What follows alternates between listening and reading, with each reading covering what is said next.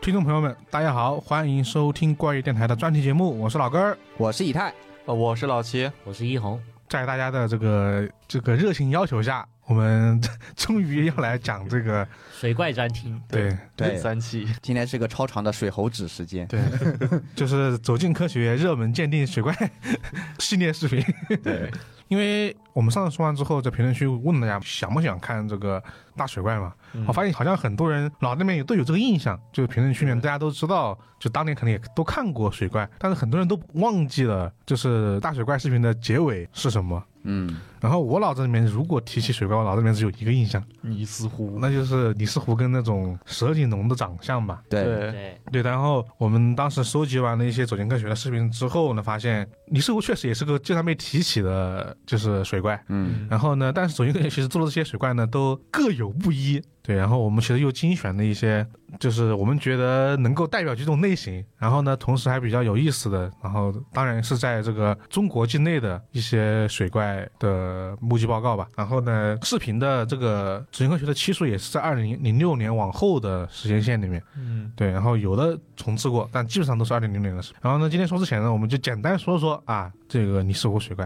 因为我觉得尼斯湖水怪应该可能是现代媒体大规模报道水怪的一个嗯鼻祖级对。对象，他们说的是啊，就是现在你去找尼斯湖水怪的资料，说的是尼斯湖水怪是一九三三年五月份有一张尼斯湖水怪的照片，嗯，就是刊载在了当时的这个《每日邮报》上啊，这是当时的一起目击事件。从那之后，就是这个报道激增，就可能以前大家都没有怎么在报纸上看过所谓的水怪的传言。然后呢，从三三年之后就开始大规模的这个一个报道了，然后中途一度断档，一直到六零年的时候。又有人拍摄到更清晰的这个水怪照片，然后呢，又开始大规模的就是找，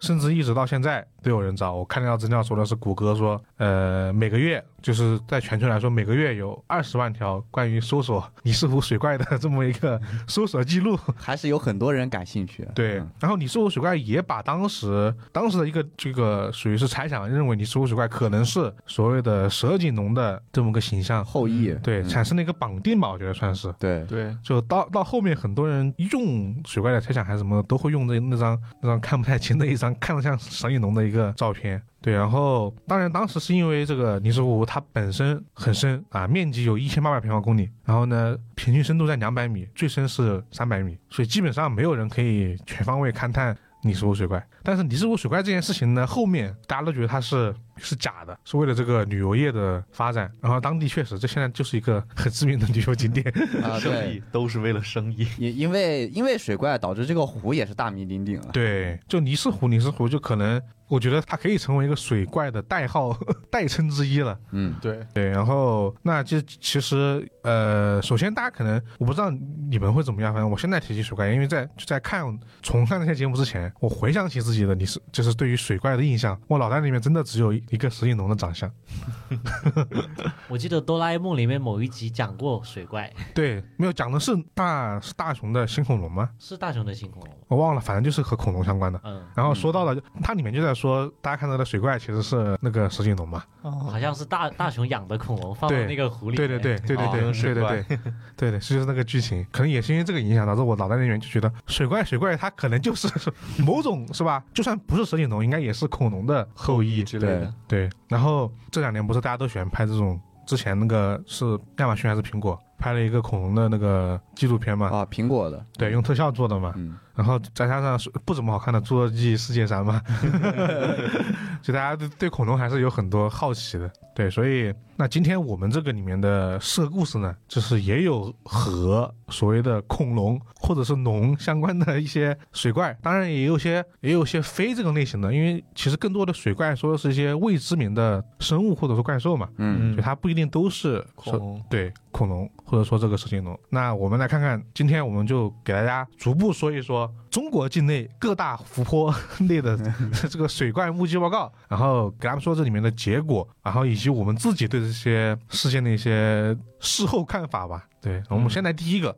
呃，第一个呢就是四川省九龙县的烈塔湖水怪，这个是是什么时间呢？他发现什么时间呢？ 1988一九九八年，有人用摄影机呢拍到了一个奇怪的现象，就是列塔湖的湖面上啊，突然出现了一阵诡异的漩涡，然后呢，那个漩涡底下好像有生物在移动，就觉得那个是水怪。啊，接着呢，节目组呢又联系到了另外一一件事情，就是呃，他们那边呢有一间寺庙，嗯那寺庙里呢有一个古老的经书，距今呢大概有一千年左右。经书上面就记载，这个湖中呢有神秘的宝物。那啊这个宝物指的是什么呢？跟水怪又有什么关系呢？OK，节目就这么开始了。啊，这是节目的开头，对，这是节目的开头。也是确实是走进科学。对对，也没办法，就是实际的目击加上耸人传听闻的传说，传说，对，然后去证明这两者之间是否有一定的联联系。嗯，一开始讲述呢，就是二零零五年十月，嗯那么节目组呢就到了这个九龙县来调查。他们首先呢调查的一个人呢，就是一个叫王长生，就叫他老王吧。嗯啊，老王呢是当地的一个宣传干事，他呢就宣称啊自己曾经在那个列塔湖里看到过一只二十米长的生物。二十米，二十，米，不小，好对小好大，他说呢，就就是节目组去的时候是零五年十月，他说呢，在零五年八月的时候呢，他在湖边写生练习绘画，嗯就画着画着，突然湖面上震起一道漩涡，嗯然后呢，湖中突然出现了一个生物，这个生物呢大概有二十多米长，他当时就吓到了。回来了之后呢，凭借自己当时的印象把那个生物画了出来。啊然后这个生物呢，它头上是有冠的，就是像公鸡一样的头冠。啊然后那个背上的背脊呢是白色的，是全身其他的地方呢是黑色的。然后整个画面画出来呢，就像是中国龙一样的形状。他当时还说呢，那个生物刚开始是没有鳞片的，但是等一会儿之后呢，它的身上又出现了鳞片。观察的好细致他啊。当时观察的很细致，不愧是写生的，对，然后对这个时候呢，节目组就说，呃，经过经过那个节目组深入的了解之后啊，他发现呢，嗯这个王长生啊，平时很喜欢绘画，很喜欢帮那个他们县里附近的人呢画那个八宝图。这个八宝图呢，就上面也有龙啊什么之类的东西。啊会不会呢？是这个人回来画的时候呢，加了一些自己平常熟悉的元素上去， 艺夸术张创化作了是吧？对，毕竟龙嘛是我们虚构的生物，世界上是没有这种东西的嗯啊。到这里的结论呢，就是仅凭这幅画，我们还无法确定这个水怪的真面目是什么。就那个时候他有说他的湖有多大吗嗯没有，并没有说湖有多大。啊？那一般来说会说湖有多大对，后面之前不是说了，就说之前有人用摄影机拍到过画面嘛？啊？他们呢就是说了有这么一个人，叫是一九九四年一个叫洪显烈的人来到九龙县工作，就嗯叫他老洪吧。听说呢，他就听说了那个藏经里的宝物跟这个列塔湖的故事，然后他就很感兴趣。接着呢，他就一边在这里工作，一边收集相关信息，然后一直到一九九八年的某一天，他带着两个朋友来到这个湖边，嗯想着来寻宝。这个故事藏海花是吧？ 然后呢，他跟几个朋友一来到这个列塔湖湖边的时候呢，就很失望，感觉很失望。为什么嗯呢？因为这个湖不大，就是不是那种超大超大的湖，因为听说有一个二十米长的巨大怪兽，嗯，可能这个湖特别特别大，但一看只有五个足球场的大小。哦，那啊确实湖不大，对，对，这个湖并不大。接着呢，就在他们很失望的时候，突然发现，哎，湖中呢有一个牦牛的尸骨，湖中有个牦牛的尸骨，对，这牦牛还能跑的，飘在那个飘在湖面上，啊嗯，哦而且呢还感觉就是湖中有什么东西在悄悄的接近他们。哦，这种时候呢，老红就心中突然生出了一股那种不可名状的恐惧。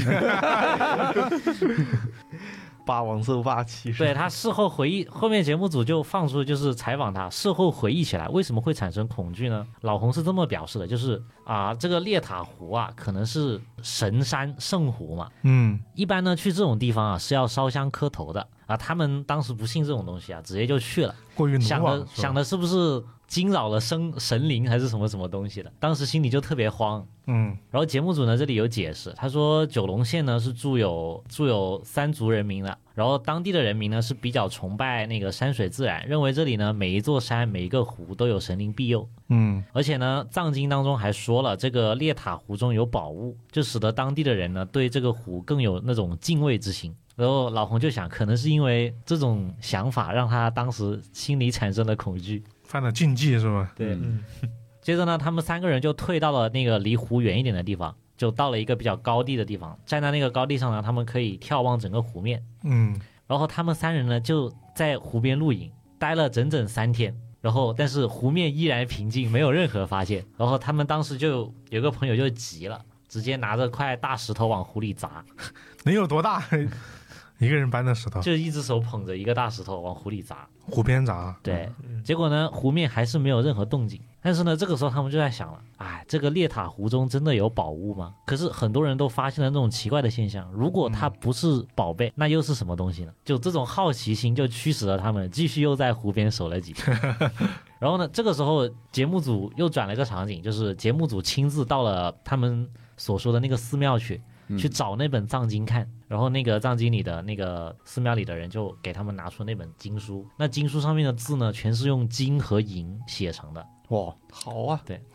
上面呢就记载了啊这个南边的湖，就也就是列塔湖，以前呢有个活佛看到了那个湖里有个宝贝。嗯，啊，但是呢，具体并没有说宝贝是什么，但宝贝肯定是有的。哦寺庙里的人是这么说的。啊，接着呢，又又又转回了老红这个地方。他跟他的朋友呢，已经待了整整七天了。然后就在第八天呢，准备下山的时候，老红又恋恋不舍的又一次望向湖边。这时候，湖里突然出现了逆时针旋转的漩涡。哦，这么巧呢？嗯，这个整个旋起来的形状呢，感觉像一个锅盖一样。整个漩涡的直径呢，大概有六七米左右。嗯只不过呢，这个现象啊，一瞬间就消失了。嗯然后三个人呢也没有来得及拍下来，他们就想再等等。然后一个小时之后，这种现象再次出现了，他们就赶紧拿摄像机拍了下来。然后呢，他们拍下来的那个漩涡啊，旋转，它在湖面中旋转的地点是不固定的，它可能在湖面呃东边旋一下，然后嗯又到南边旋一下，是嗯，这样子混乱的移动的。他们觉得下面有东西是吧？对，医保出事前的征兆，仙符，然后他们当时就想的是啊，会不会是那个二十米长的生物要出现了？嗯然后他们拍了半天，直到这场现象消失，也没有看到什么动物出现。嗯，就只有波纹，只有波对纹，，只有波纹。然后这个时候呢，成都理工大学的一位教授啊，就开始说，可能啊，有人会认为这是恐龙，比如鱼龙啊、蛇颈龙这些东西。嗯可以有经典的，我记得我们刚刚说的嘛，恐龙就论经典的水怪恐龙说，对水怪恐龙论，哎，教授就说呢，这这恐龙啊，早在六千五百万年前就灭绝了。嗯这个列塔湖呢，是一个堰塞湖，它是喜马拉雅山脉隆起的造山运动中，由于岩石崩塌而形成的堰塞湖。形成的时间呢，只有两万年。啊，哦，就这个时间一对比呢，是不可能有这种很古老的水生生物残留的。对，它这个对水体就压根儿没那么长对时间，就嗯，堪称堪称绝杀，就不可能有不可能有什么恐龙留下来。至于那个王长生画出来的那个东西呢，这个教授也说了，那个湖的面积呢根本就不够大，总的来说呢就只有十五万平方米，水深二十米。这个湖的空间啊和里面所含的食物都不够养这么大的一个生物。对对，这个二十米长的这个生物，在这个水底下，它得 盘着，是龙得盘着， 而且还得盘挺久。主要是他每天吃的东西根本不够他吃的意思，应该就是，对，对所以呢，要么呢就是这个老王啊夸大了事实，要么就是他眼花了。嗯哎，但这个时候，那那个摄影的跟画的这个东西介绍的都差不多了。这个时候呢，啊，主持人又说了，就在这时，节目组呢又出又遇到了两个目击者，他们呢有更进一步的证据。啊，这个时候开始就当上一个有点破碎的时候，赶快抛出下一个新的谜题。对，就二零零四年六月，这个两位女士啊，就叫小秀和小马，嗯他们呢就一起上山采松茸。两人呢在这个列塔湖边休息的时候啊，哎，突然就传来一阵像风一样巨大的呼呼的响声。嗯然后呢，当时就感觉整个湖面亮了起来，然后一阵风啊，将整个湖面掀起一阵阵大浪。嗯然后两个人呢，同时看到了湖面上钻出一个奇怪的动物。嗯事后他们回忆呢，一个人说啊，那个动物头很大，嘴呢很像鳄鱼；另嗯外一个人呢说，这个动物全身的身形啊像一条大蟒蛇。嗯然后这俩人分别画图，然后一个人就画了那个动物钻出水面的样子，就是嗯挺像鳄鱼的头；另外一个人呢就画了一个蟒蛇一样的全身，嗯，游在水里的画面，然后背上呢有像鳞片一样的东西立起来，尾巴呢还是扁平的。嗯然后后面这个时候专家又出来了，就说那他们看到的会不会 就是鳄鱼和蟒蛇呢？ 但专家就分析啊，就鳄鱼这种生物啊，只会出现在热带和亚热带地区，嗯然后在我国呢，只有长江中下游才会有像扬子扬子鳄鳄嘛这种生物存在。但是呢，在他们这种海拔四千三百米的列塔湖中，是不可能有鳄鱼的。嗯啊，同时呢，呃，像蟒蛇同样也是爬行动物，嗯，也不可能在这种环境下生存。对，那个列塔太冷了湖平时气温是六度，然后也就是说到了冬天，它已经零下很多度了， 海拔高，气温低，气压低，生存环境极其恶劣，就这两种动物都不可能在这种环境下对生存。嗯，变温动物就没办法在这种对温度下进行生活了。对，然后呢，这条线索过了之后呢，又到了下一条。二零零五年十月十五日，节目组呢就来到了那个列塔湖的山脚下，他们呢就遇上了几个游客。哎，拍的时候那个画面呢，就就三个游客很随便的走过来，然后节目组的记者就迎了上去说：“哎，你们看到水怪了吗？”他们说：“啊，看到了，看到了，很高兴啊，这次看到了。”啊， 这么常见 吗？养的宠物是吧？他他们就说呢，啊、他们在当时在拍摄的时候呢，湖面啊突然出现一个大圆圈，嗯，就也是那种漩涡状，就是漩涡嘛，直径有五米，那个波纹啊，升高大概有一米多。另外又有一个游客说啊，当时呢就好像看到一个五六米长的黑红黑红的生物从湖边啊像箭一样冲进了湖中。啊，之后呢，听了这两个游客的说法呢，这节目组亲自架起了相机，在湖边开始了拍摄。嗯等到下午四点的时候呢，这个天上下起了雪花，然后因为那个湖面上有各种各样的雪花嘛，所以呢，湖面上也产生了那种强烈的反光啊，啊。就在这个时候呢，那个可疑的现象也出现了。这节目组也拍到了，对，就我当时是想到，这是不是走进科学节目组第一次正儿八经的自亲拍自制到拍到是了吧这个这样的神秘现象？对，他们呢就不断的调整机位，然后拍那个一一直在湖面到处乱动的漩涡。嗯就等待说哇会不会真的有水怪出现？但等了一个小时过去呢，还是没 看到那个所谓的水怪。而且呢，当天的天气啊是很奇怪的，因为呢，呃，一大早过去拍摄的时候啊，天气还是很晴朗的。嗯，但是呢，当那个漩涡出现的时候，突然天上就开始飘起了雪花，要就开始嗯下雪了。对，下雪开始了下雪了。但那个现象消失之后呢，那个雪花也停止了。嗯，，哦聪明的大脑是不是可以已经排大出答案了？这种时候，大家大家就在想，哎，那呃，是不是真的是水怪出现了，导致了什么雪花就是大天降？地异变是吧？对。 然后这个时候呢，就也也是大学的教授就出场了。他说，当这个现象出现的时候呢，它必须是阴云密布的。有嗯些人呢，你可能就会认为啊，什么龙王现身啊，什么天象大变什么之类的。嗯，但其实更科学一点的说法呢，有没有可能就是跟自然现象有关？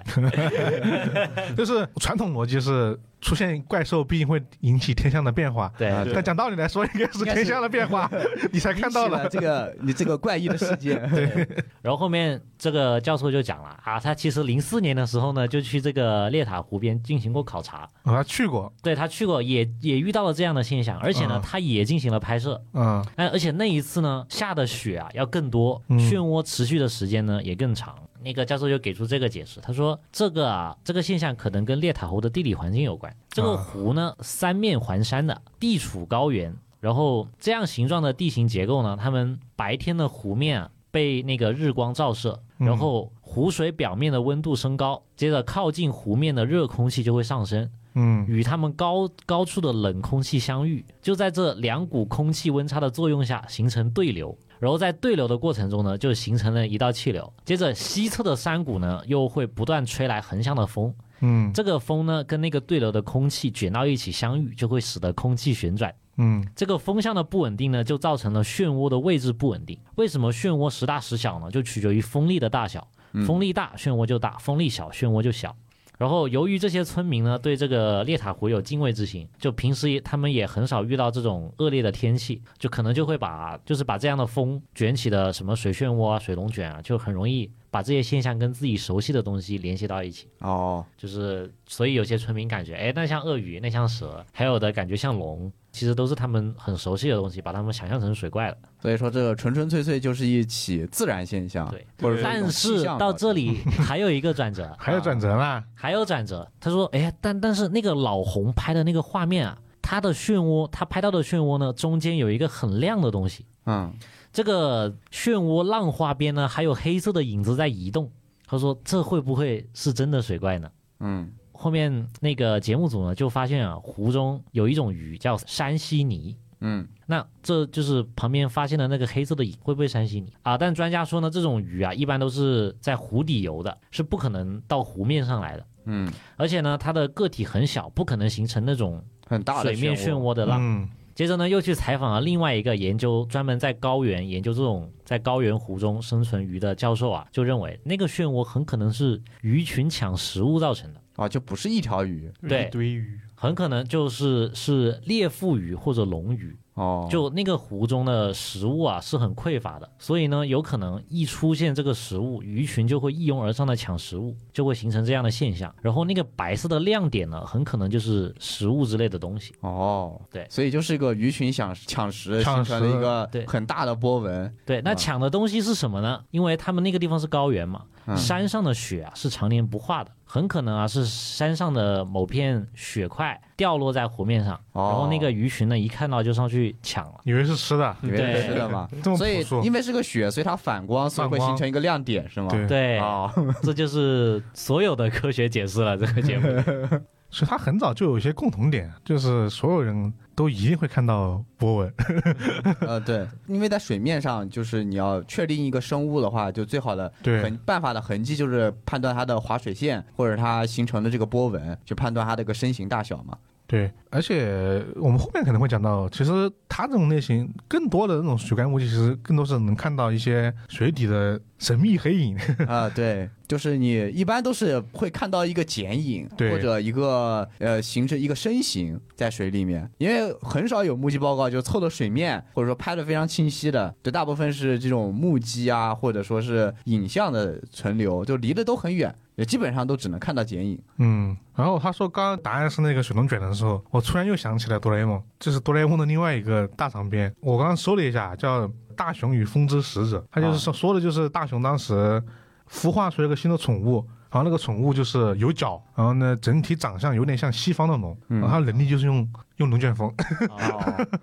啊，cyclone 然后然后它的反派就是一只那种中国式的那种那种龙，然后好像是水龙还是什么龙，反正就是互相打架了。这这个相似度真的很诡异， 就为是什么虽总总能在哆啦 A 梦里找到相似的片段呢？哆啦 A 梦其实对这些东西还挺经常对，研究的经常哆啦 A 画梦这个主题。我记得哆啦 A 梦剧场版里有个 BOSS 还住在百慕大三角 里。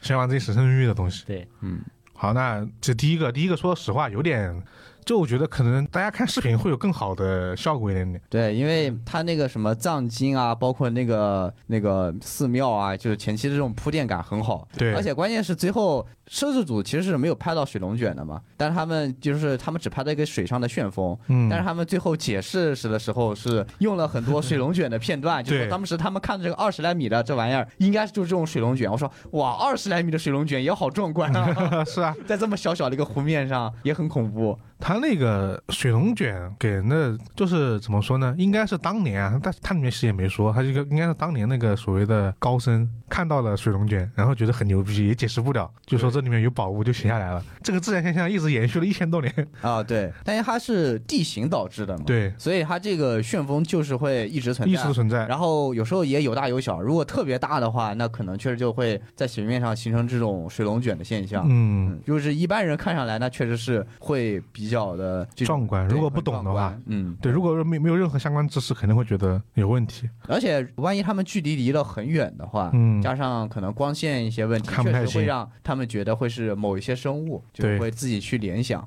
这个就属于是一旦科学进步了就解决了。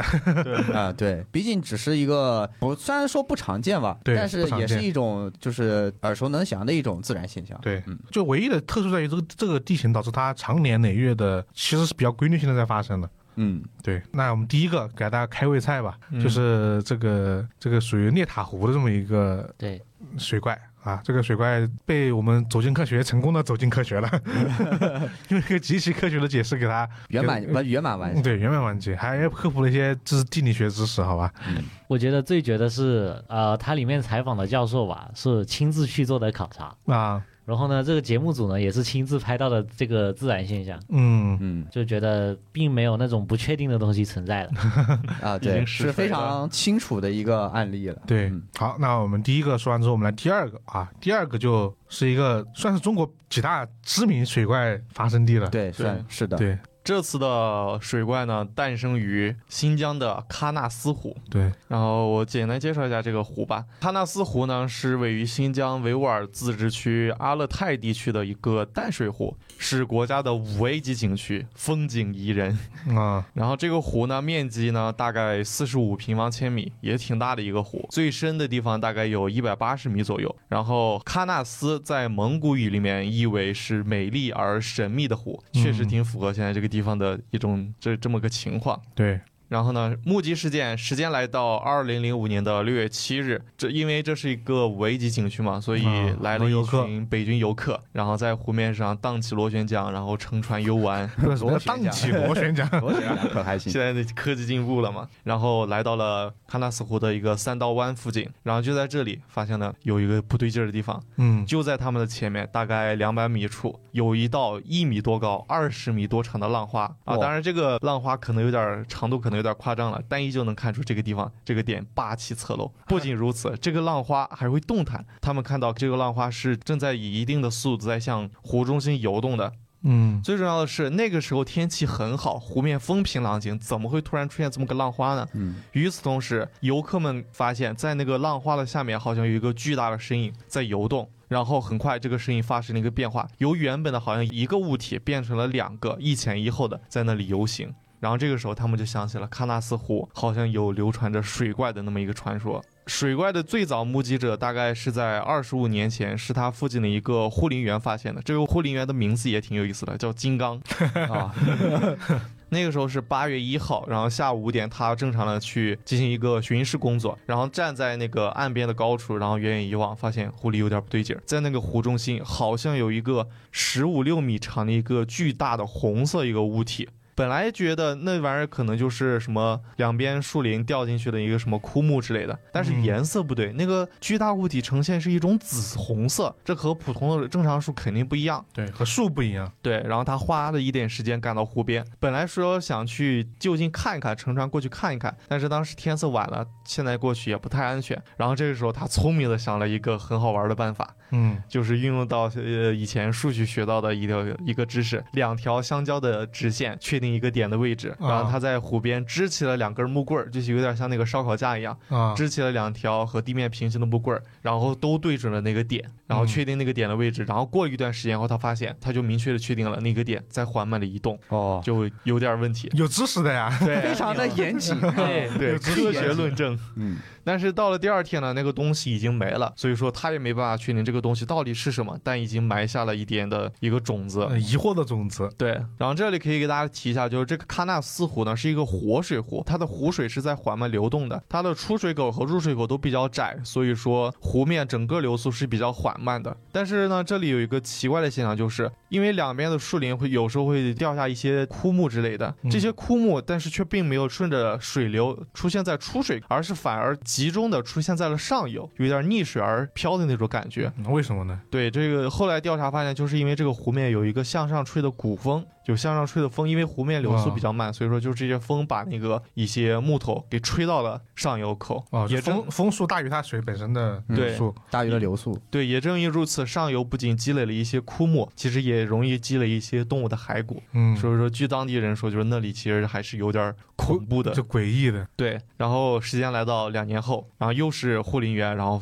在湖中发现了一个不明物体。这个时候，天气还早，他就跑到了当附近的一个牧民家里，想借点装备，起码借个望远镜让他看一看什么的。但是当地牧民听到他说要看湖里的神秘物体的时候，就说让他不要打扰。这个东西不应该打扰，这是湖圣，我们不能这样冒犯。 哦又开始又一了个神灵，开始了。对，又一个开神始灵了。哎当地应该住的不是，应该住的是少数民族吧？对，嗯，然后记者后来询问当地老人，老人表示自己确实也在湖里见过，就是有点类似于贝奇的东西，嗯但，是也不愿深究，就感觉好像是在忌讳什么东西。嗯，然后节目中也给出了自己的推测，为什么呢？因为当地牧民是图瓦人，图瓦人呢是蒙古人的后裔。传说啊，当年成吉思汗来了这个地方以后，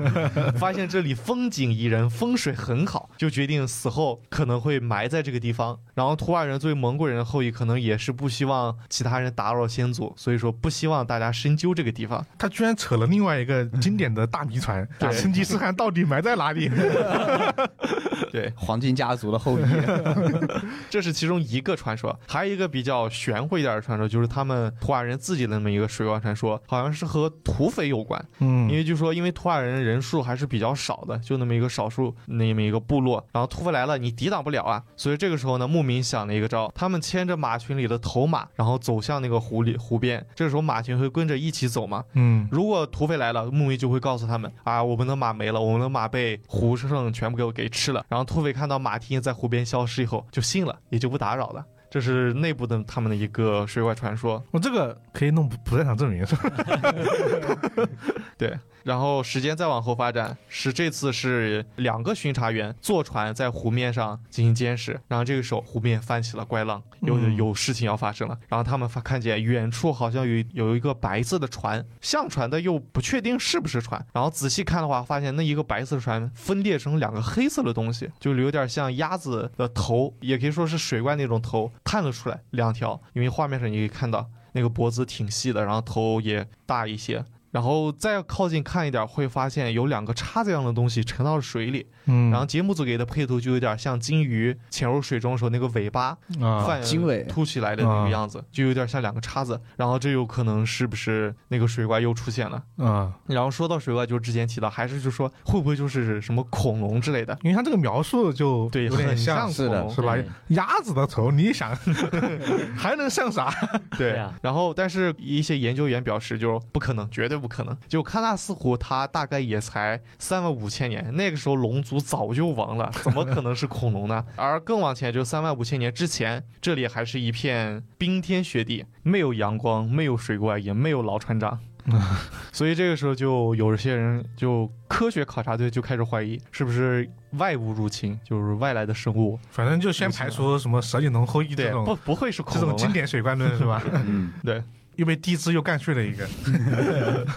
然后事实上呢，在早在一九八五年的时候，就有一个大学教授来啊调查过这里，只不过呢，当时是主要是为了调查湖里的这些鱼类的情况，啊，于是呢，他们在湖里撒下一张大网，想去捞点鱼，调查研究研究。但是到了第二天呢，网不见了，然后顺水而下，到了下游也没有找到。最后他们在上游找到那张大网，呃，一端已经被拖到了湖底，整个是被揉成了一团的情况。然后他们把大网重新张开，发现中间破了一个大洞。啊，然后为了调查这些情况呢，有一个人也好像是团队的领队留了下来，想看一下到底是什么样的生物能把这个网给撞破，撞了那么一大洞。然后结果过了几天以后，湖面上又泛起了浪花，他看到那个浪花的底下有一个红色的一个巨影。当时有很多怀疑，就有可能就是单纯的浪花，有可能是什么水草，或者说就是枯木什么的，有很多怀疑。为了辨别的更仔细一点，他到了附近的一个山上，到那个山上的一个观鱼台上，可以从高处俯视那整个湖面。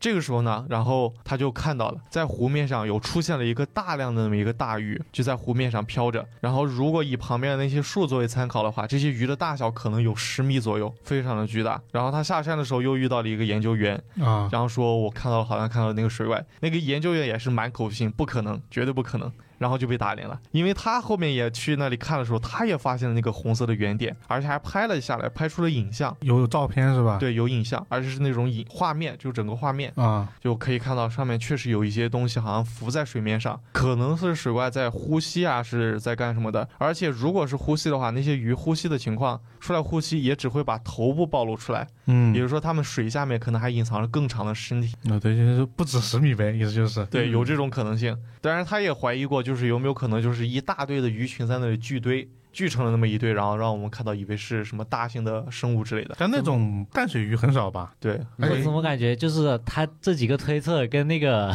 猎塔湖的好像啊？对，一个个排除嘛。但是呢，如果是鱼群的话，它持续时间不会太长，而那个湖上那个大鱼的话，它只整整看了三个多小时，就说应该不可不太可能是鱼群做的祟。他们在观雨台看湖面看了三个多小时。对，就在那里拍嘛，隔一会儿观察一下，可能这个样子。哦，所以这种情况下，他们没办法，就决定直接捕捞捕鱼。他们做了一个大鱼钩，上面挂了一些大块肉作为鱼饵，然后嗯找了一个还不算太粗的那么一个树干，然后作为那个浮标，就来到湖面上，希望能钓起一条大鱼什么的。结果呢，试了几次，全都没有什么收获。这个时候，他们就开始把目光放在了一些本来就有的一些鱼类身上，就是本来就湖中有一些鱼嘛，他看看是不是可能是哪一种鱼被我们误认成了水怪。啊，结果一番排查下，还真的找到了一个很合适的一个目标。嗯呃，在喀纳俗湖中有一种鱼叫折罗龟，这种鱼还有一个很霸气的名字叫海皇兽。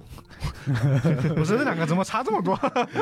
海皇兽对，这是一种很凶猛的食肉鱼类，然后成年期体长可以到三到五米，非常的巨大。更重要的是呢，这种鱼在夏天的时候会呈现红色，哦就是不是和之前一些什么跟木七很像对。对啊，就完全完美的符合上。然后其实这个湖里还有另外一种食肉鱼类，只不过一种叫江雪的鱼，只不过这个鱼相较于折罗龟来说太小了，所以说应该不太可能是它。但是呢，这个折罗龟虽然很大，就是两到两到五米，但是呢，以喀纳斯湖的情况，就是生物专家就说了，以喀纳斯湖的情况，三米顶天了，十米不可能，不可能长那么大。就是以喀纳斯湖的它这个空间和空间和它它的整个对整个营养食物物链质，嗯，应该不会有产生这么大的个体。嗯，对，所以说最后得出来这么一个结论就是，大概率我们看到这些水怪就是比较大一点的折楼龟造成的。至于那些什么十米长甚至二十米长的话，有可能就是那些有可能就是因为距离太远，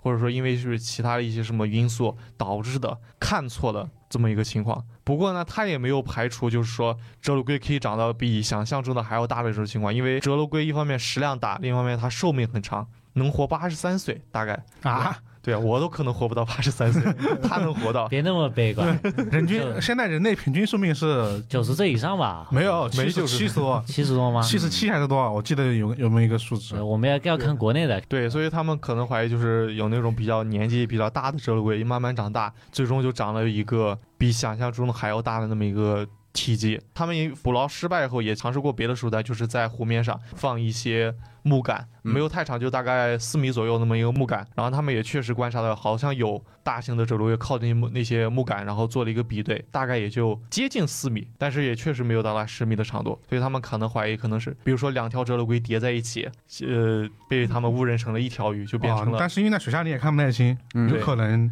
五加五了。对，之前也提到过，就是最开始的那个目击证人说，好像是一个物体变成了两个，所以说就是有可能是这种情况，两条折耳龟碰到一起，我哦们看成了对一条鱼。对，如果是这样，那个乌鸡的话就就很有很有这种可能，嗯，对，就所以一最后分为二那个。对，所以最后结论就是，喀纳斯湖水怪就是本地的原生鱼类折耳龟，嗯，它就是我们口中的湖生。啊，就什么，喀纳斯我也有他自己的大鱼海棠 是吧？怎么说？我当时看这一集的话，其实最后一个结尾，它其实给的没有那么明确，对，但这集主要是看两波专家在这里 battle。白总有一波人应该按照老徐刚刚说，应该是说是不可能长这么大是吧？对，对就是一开始有一波专家在这里，就是就他们刚开始看到的嘛，就是发现有十几米十几米长的大鱼，嗯然后他就好像是发了个论文，然后论文当时有很多人看到了，然后当时东北的一个专家看这论文说不可能，绝对不可能，就这个池子里，就这个湖里面就不可能出现这么大的鱼，所以呢，为了能够跟他 battle，所以他当时带了一大波人，专业的仪器啊一些东西去了当地进行捕捞，嗯前前后后捕捞一个月，然后好像捕上来的最大的好像也就才将近70一米不到对，，将近一米。将近一米不到这样的一个大型的折罗龟。但是呢，还有一个问题就是，他后来在捕捞的过程中也放了一些鱼漂在水面上，嗯然后自己亲眼目睹发现，就是哎，好像有的跟那个鱼漂一对比，发现那个鱼好像有四米左右。对，但是呢，他实际捕捞过程中并没有捞到任何一条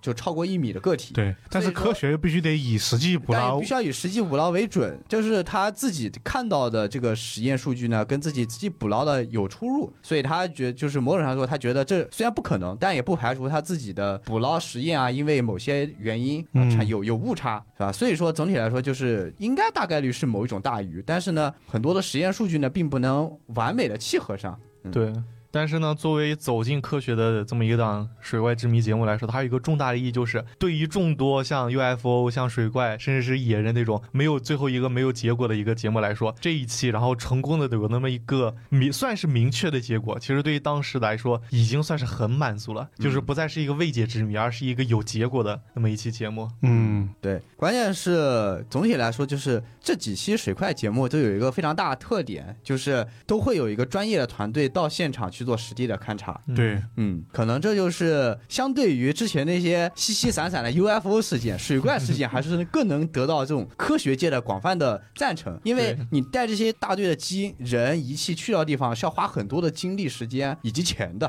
对。对，它是要投入大量人力物力在而里面且的。而且水怪有个很大点在于说，像 UFO 可能目击之后就消失了，嗯然后像其他的一些野人可能也是山那晃么一大，眼林那么对大，，但是水怪好吧，你就在这个湖里面，嗯你能就是跑我哪儿去？我一定能够有一个比较科学的方法去勘测你的，对，是只的，是到我愿意花多少钱对去做到什么地 步，嗯，对，有本事对啊，说不定哪一天有钱人直接把湖抽干了。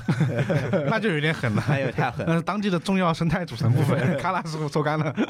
呃，但是喀纳斯湖这个案例确实还是比较经典的，因为嗯前前后两波科学家对，带着人去当地做了很长时间的考察。就后面那个黑龙江那个我有印象，因为他当时就说了，就是说不可能，生物都有自己的成长规律，对啊，它不可能长那么，它信誓旦旦，它就是那种很坚定的很，坚定，嗯，啊对，就是因为之前那个教授他看到了之后，他直接就发了论文啊，去讲了这个事情，所以当时这个黑龙江的这个教授呢就表示非常不满意，就是你这不违背科学规律吗？嗯，这个不合理的事情，你怎么能这样就说呢？单凭自己的目击报 告就说这样有这样一种生物，所以他当时带着一大队的人马，直接就奔着沙奔证明喀纳斯湖， 对，是证明这个事情不可确能实，但它这个折额龟这种生物，它给的照片就是那种就有点凶猛，凶猛， 对那种尖牙利齿的感觉。对，好，那这就是喀纳斯湖之谜的一个结果。好，那这喀纳斯湖作为最像听着最像尼斯湖水怪的 这个名字的效应，其实是是条鱼哈。嗯，我这边算是一个不那么知名的湖，这个水怪是这一次重看的一个。然后其实刚刚无论是一一红说的还是老秦说的，都是当时那个节目《中国水怪调查》嘛。对对，中国水怪调查零六跟年的一期系列节目，对，就跟我们之前的那个 UFO 是一个，但这个大金虎，我今天要说这个，它名字叫大金虎。然后呢，它这个时间点是在那期节目之后，嗯，然后呢，张晨的月一上来就说，我们之前已经做过了这么关于这个中国水怪调查这么一期栏目啊，我们也知道在喀纳斯湖里面的水怪最终是折罗龟， 上来给我把上上个底给我透了。 然后他就说，在这一次他们又有一个新的水怪目击报告，这个地方在哪呢？福建省不，进，福建省泰宁县。居然没被吃。对他这个地方是什么原因呢？说的是当地有一个渔业公司，嗯啊，然后呢就是呃撒网捕捞，他们在这个金湖，就是一个大金湖这儿，去年的时候撒下了三百万条的鲢鱼和其他鱼的鱼苗啊，然后呢过了一年了嘛，渔业公司也开始收了，然后他们就整个公司呢连续捕捞了一个月。但是呢，最终捕到的鱼只有投放数量的四分之一，嗯，就是按照正常来说，他们应该就是你不说捕完嘛，你也捕个一半往上吧，嗯但是他们最终只能捕到四分之一。是不是鱼苗被什么吃了？就是索马到鱼到底是不是可能被？但是两百万的鱼苗哦，就是剩下有两百多万条，应该按他们来说应该有两百五十万条的鱼苗嗯不见了。哦，长大之后被吃，那是不是水里有什么神奇的，对吧？神秘生大物胃？王，啊对，其实他们最开始猜测就是说，可能是养的鱼都死了，啊，就这个公司这个技术不善。这个技术也太差了， 对， 但是呢，就说如果是养的鱼都死的话，讲道理，水面上会出现很多鱼类尸体。对哦是对的，，啊、他当时用了一个词叫“活不见鱼，死不见尸”，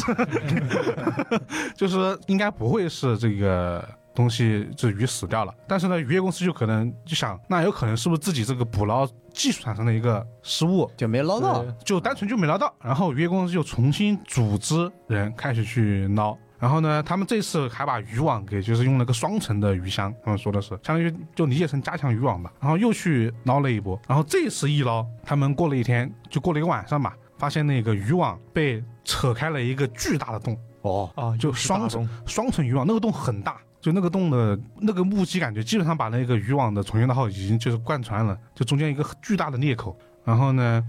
为了说明这个事情的奇异之处啊，他就说渔业公司有个工程师，他就说他们这个渔网首先用三丝拧成一股，嗯再用三股拧成一根绳儿，哦，然后这呢是，九啊丝，对，就是九丝，然后就然后呢，说的是就算两百斤的鱼都过不去，哦，然后呢，而且这个渔网还是双层渔网，就是套了两啊前层。啊后两层。哦对也就是就是说四百斤的鱼都过不去。，对， 然后呢，但是他给了一个速度说，这个鱼要是能冲破，这个鱼的时速得达到每小时四十公里，哇，哇，这比很多船要没有比很多船要快的。电动车都快不比的。嗯对，就是他说，首先如果有东西冲，如果是鱼，应该有这个时速。其次，他就说，呃，又给了一个算是渔业公司这个小小知识吧，就是说，一般的淡水鱼，就是我们常吃的那些鱼，嗯，就是在在他们开始收网之前，这些鱼是不会动的，没有感觉，啊就是只有捞上来之后，全氧之后它它开始跳。就大家可以应该会看到一些一些捕船时候的景象吧，对就是起网那一刹那，鱼会疯狂蹦嘛。蹦跶，他就说淡水鱼一般就是这个时候就不会开始冲网的。但如果是他们当时就还没有收网嘛，嗯是啊在当天晚上那个鱼把这个网给冲破了。哦，讲道理，那个东西就不符就合如淡果水鱼的习对，性。如果是鱼，它就不可能就把它给冲破，不符合那个习性。嗯，嗯，对，说那到底是什么？而且这个大金湖呢，很奇怪在于什么呢？它它以前是一条溪水，叫金溪。然后呢，当年就是我们国家当时不是修了很多水坝嘛，嗯啊，所以那个地方就修水坝，然后加修那个水电站，小水电站，然后呢就把整个这个新湖给弄成了一个湖。啊，就人工湖形成的。啊对，是个人工湖。然后呢，当地呢，因为这个整个金溪其实很长，地貌很大，所以整个湖的面积巨大，然后又还有很多很深的沟壑，因为它是填起来的嘛，嗯，所以这个落差也很大。就说那这里面是不是有很多奇怪的不明生物啊？对这个时候这个没有人说水怪，只是说有不明的生物。对，然后这个时候因为抛出这么一个问题嘛，这到底是湖里的某种不知名的大鱼还是神秘的动物？然后开始画风一转，开始经典的走进科学历史实验。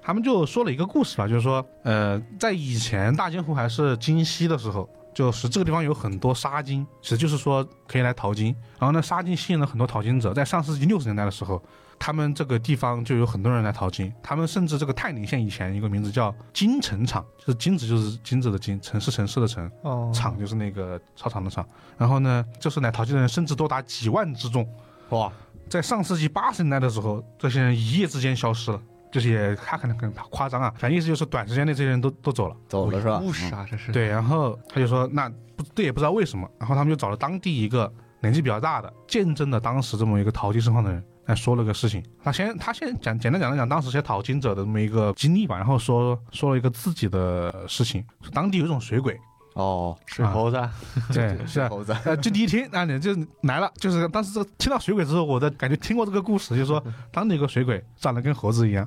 啊，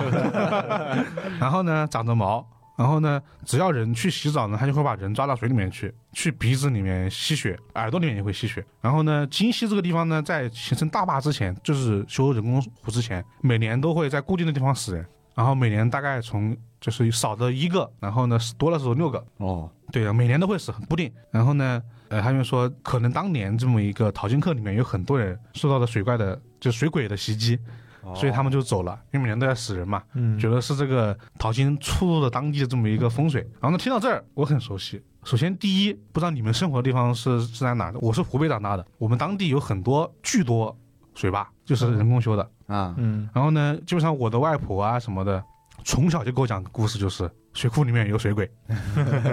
人人去洗澡就会被抓下去，水抓下去，然后死掉。然后呢，因为我小时候还搬过几个地方，就是这几个地方我住的地方都有水库。水鬼遍布你周 围啊，对，就是因为你发现什么，当地的水库都有类似的传言。哦，然后呢，我当时外婆还跟我讲过，就是说在那个当时还是属于是很多知青，就是都都因为这个就死掉了。然后哦，呢，之前然后很多当地的年轻人也死掉了，嗯就说一定不要去就是水库游泳，是这样教导我的，不要让我去水库游泳，都称为水鬼。它这个也是类似这种人工湖嘛，嗯其实在我们那其实可能就叫水库了。然后所以说这个对我很熟悉。然后其实其次第二就是刚刚你们说的， 它这个描述也太水猴子 了，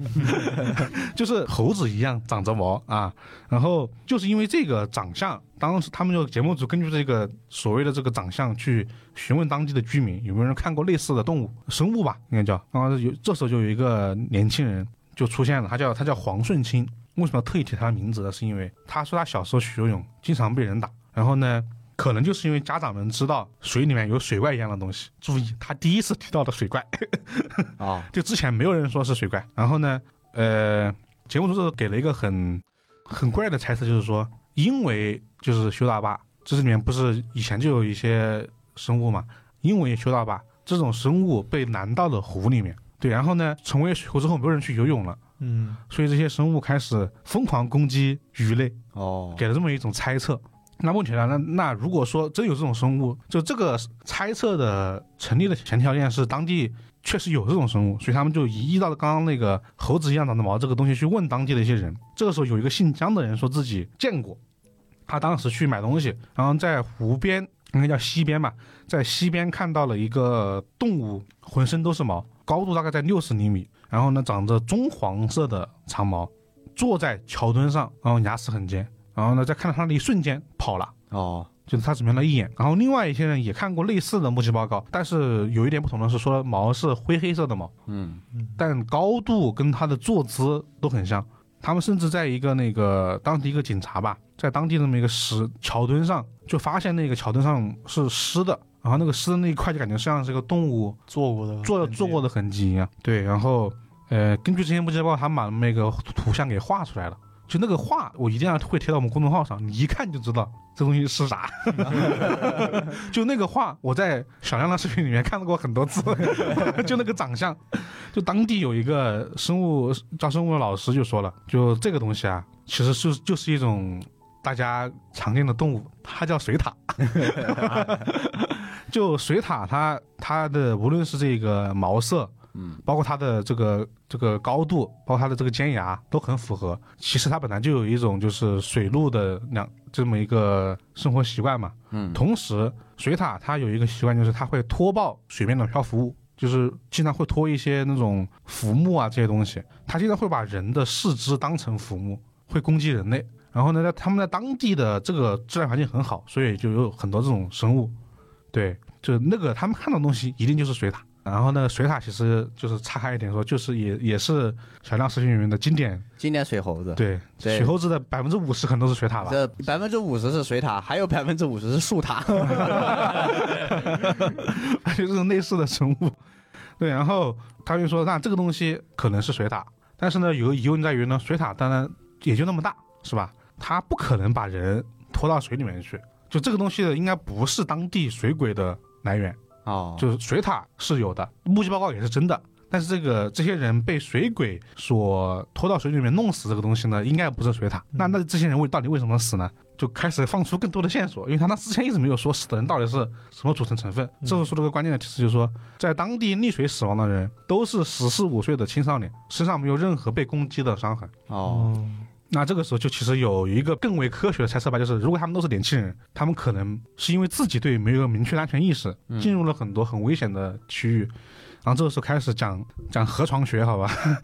就他们说原来的京西就这个河床落差很大，因嗯为他们当地这个地貌的原因嘛，嗯，导致他们在这个比如说从一个高处往低处落的时候，很多这个泥沙和淤泥会被留在那个低处的河床，那个低处的河床就会有很多的这种烂泥，人一旦陷进去就拔不出来了啊。那同时呢，这个京西呢，他们身上游泳的地方是一个就是属于大桥的下面，然后呢，因为这个高速的水经过这个大桥墩的时候，很容易在桥墩后面形成漩涡，就这个。其实，在很多桥上都会有，特别是那种哦对很大的，对，就那个地方不让你靠近。如果大家去那种比较，比如说那种，我只能以长江举例子啊，长江的大桥的下面那个地方是给你画了不让你靠近的那个标识物的，因为那地方就很容易形成水下漩涡。嗯，然后呢，这些小孩呢就喜欢去小孩们就喜欢去深水区游泳嘛，嗯，就搁那往那游，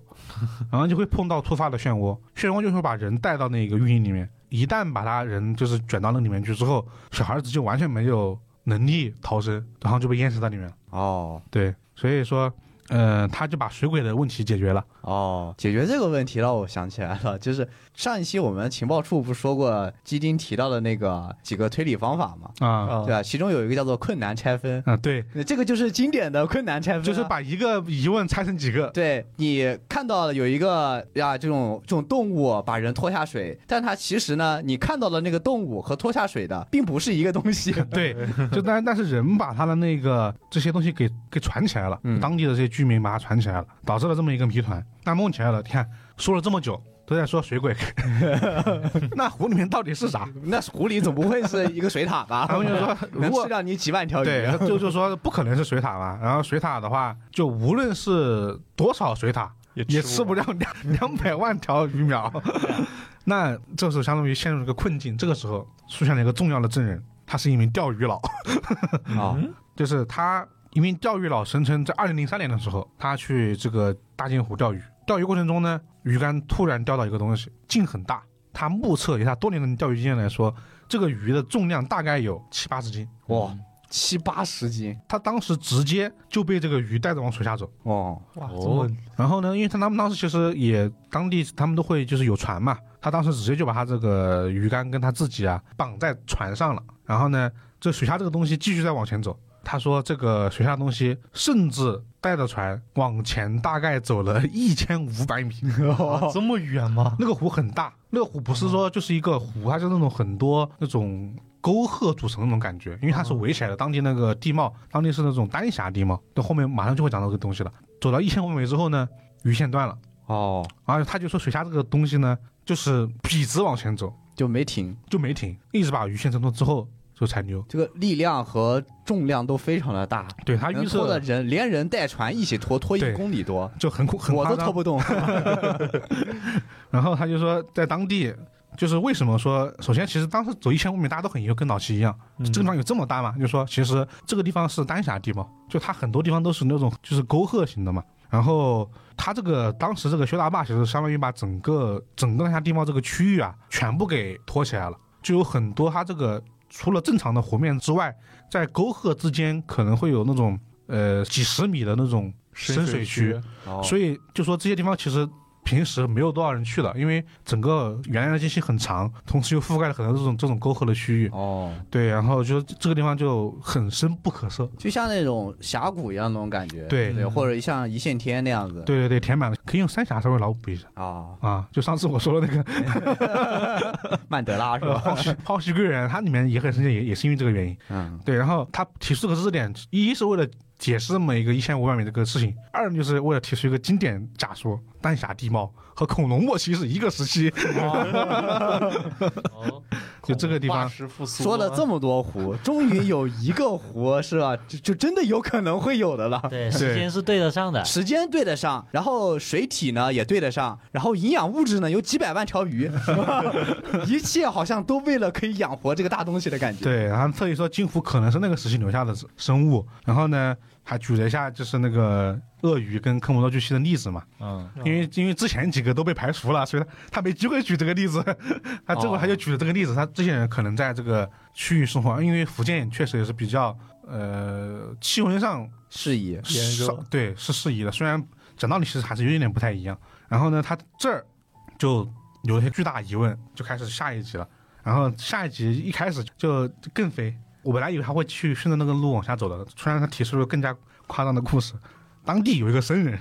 哦，啊，说僧这人是经典传说。僧人开始说，因为他们开始以这个东西作为寻找方向嘛，有没有可能是这种恐龙末期的恐龙类型的怪物？嗯，他们就去问当地的居民有没有看过这种东西。然后当时就说，呃，僧人他当时看过一个很大的生物，长得有水牛一样的牛角，水牛一样的牛角，黑两个黑色的角，啊，然后呢在水里面游来游去，大概有三米长。哦三米长的脚，呃，它那个整个生物有在哦三米长，然后呢速度很快，然后呢，他们当地就是节目组根据这个生人的描述呢，把这个东西给画下来了。这个生物怎么说呢？很怪，有角，同时呢身上是鳞片，哦，然后呢尾部呢它是那种鱼类的椎体的结束。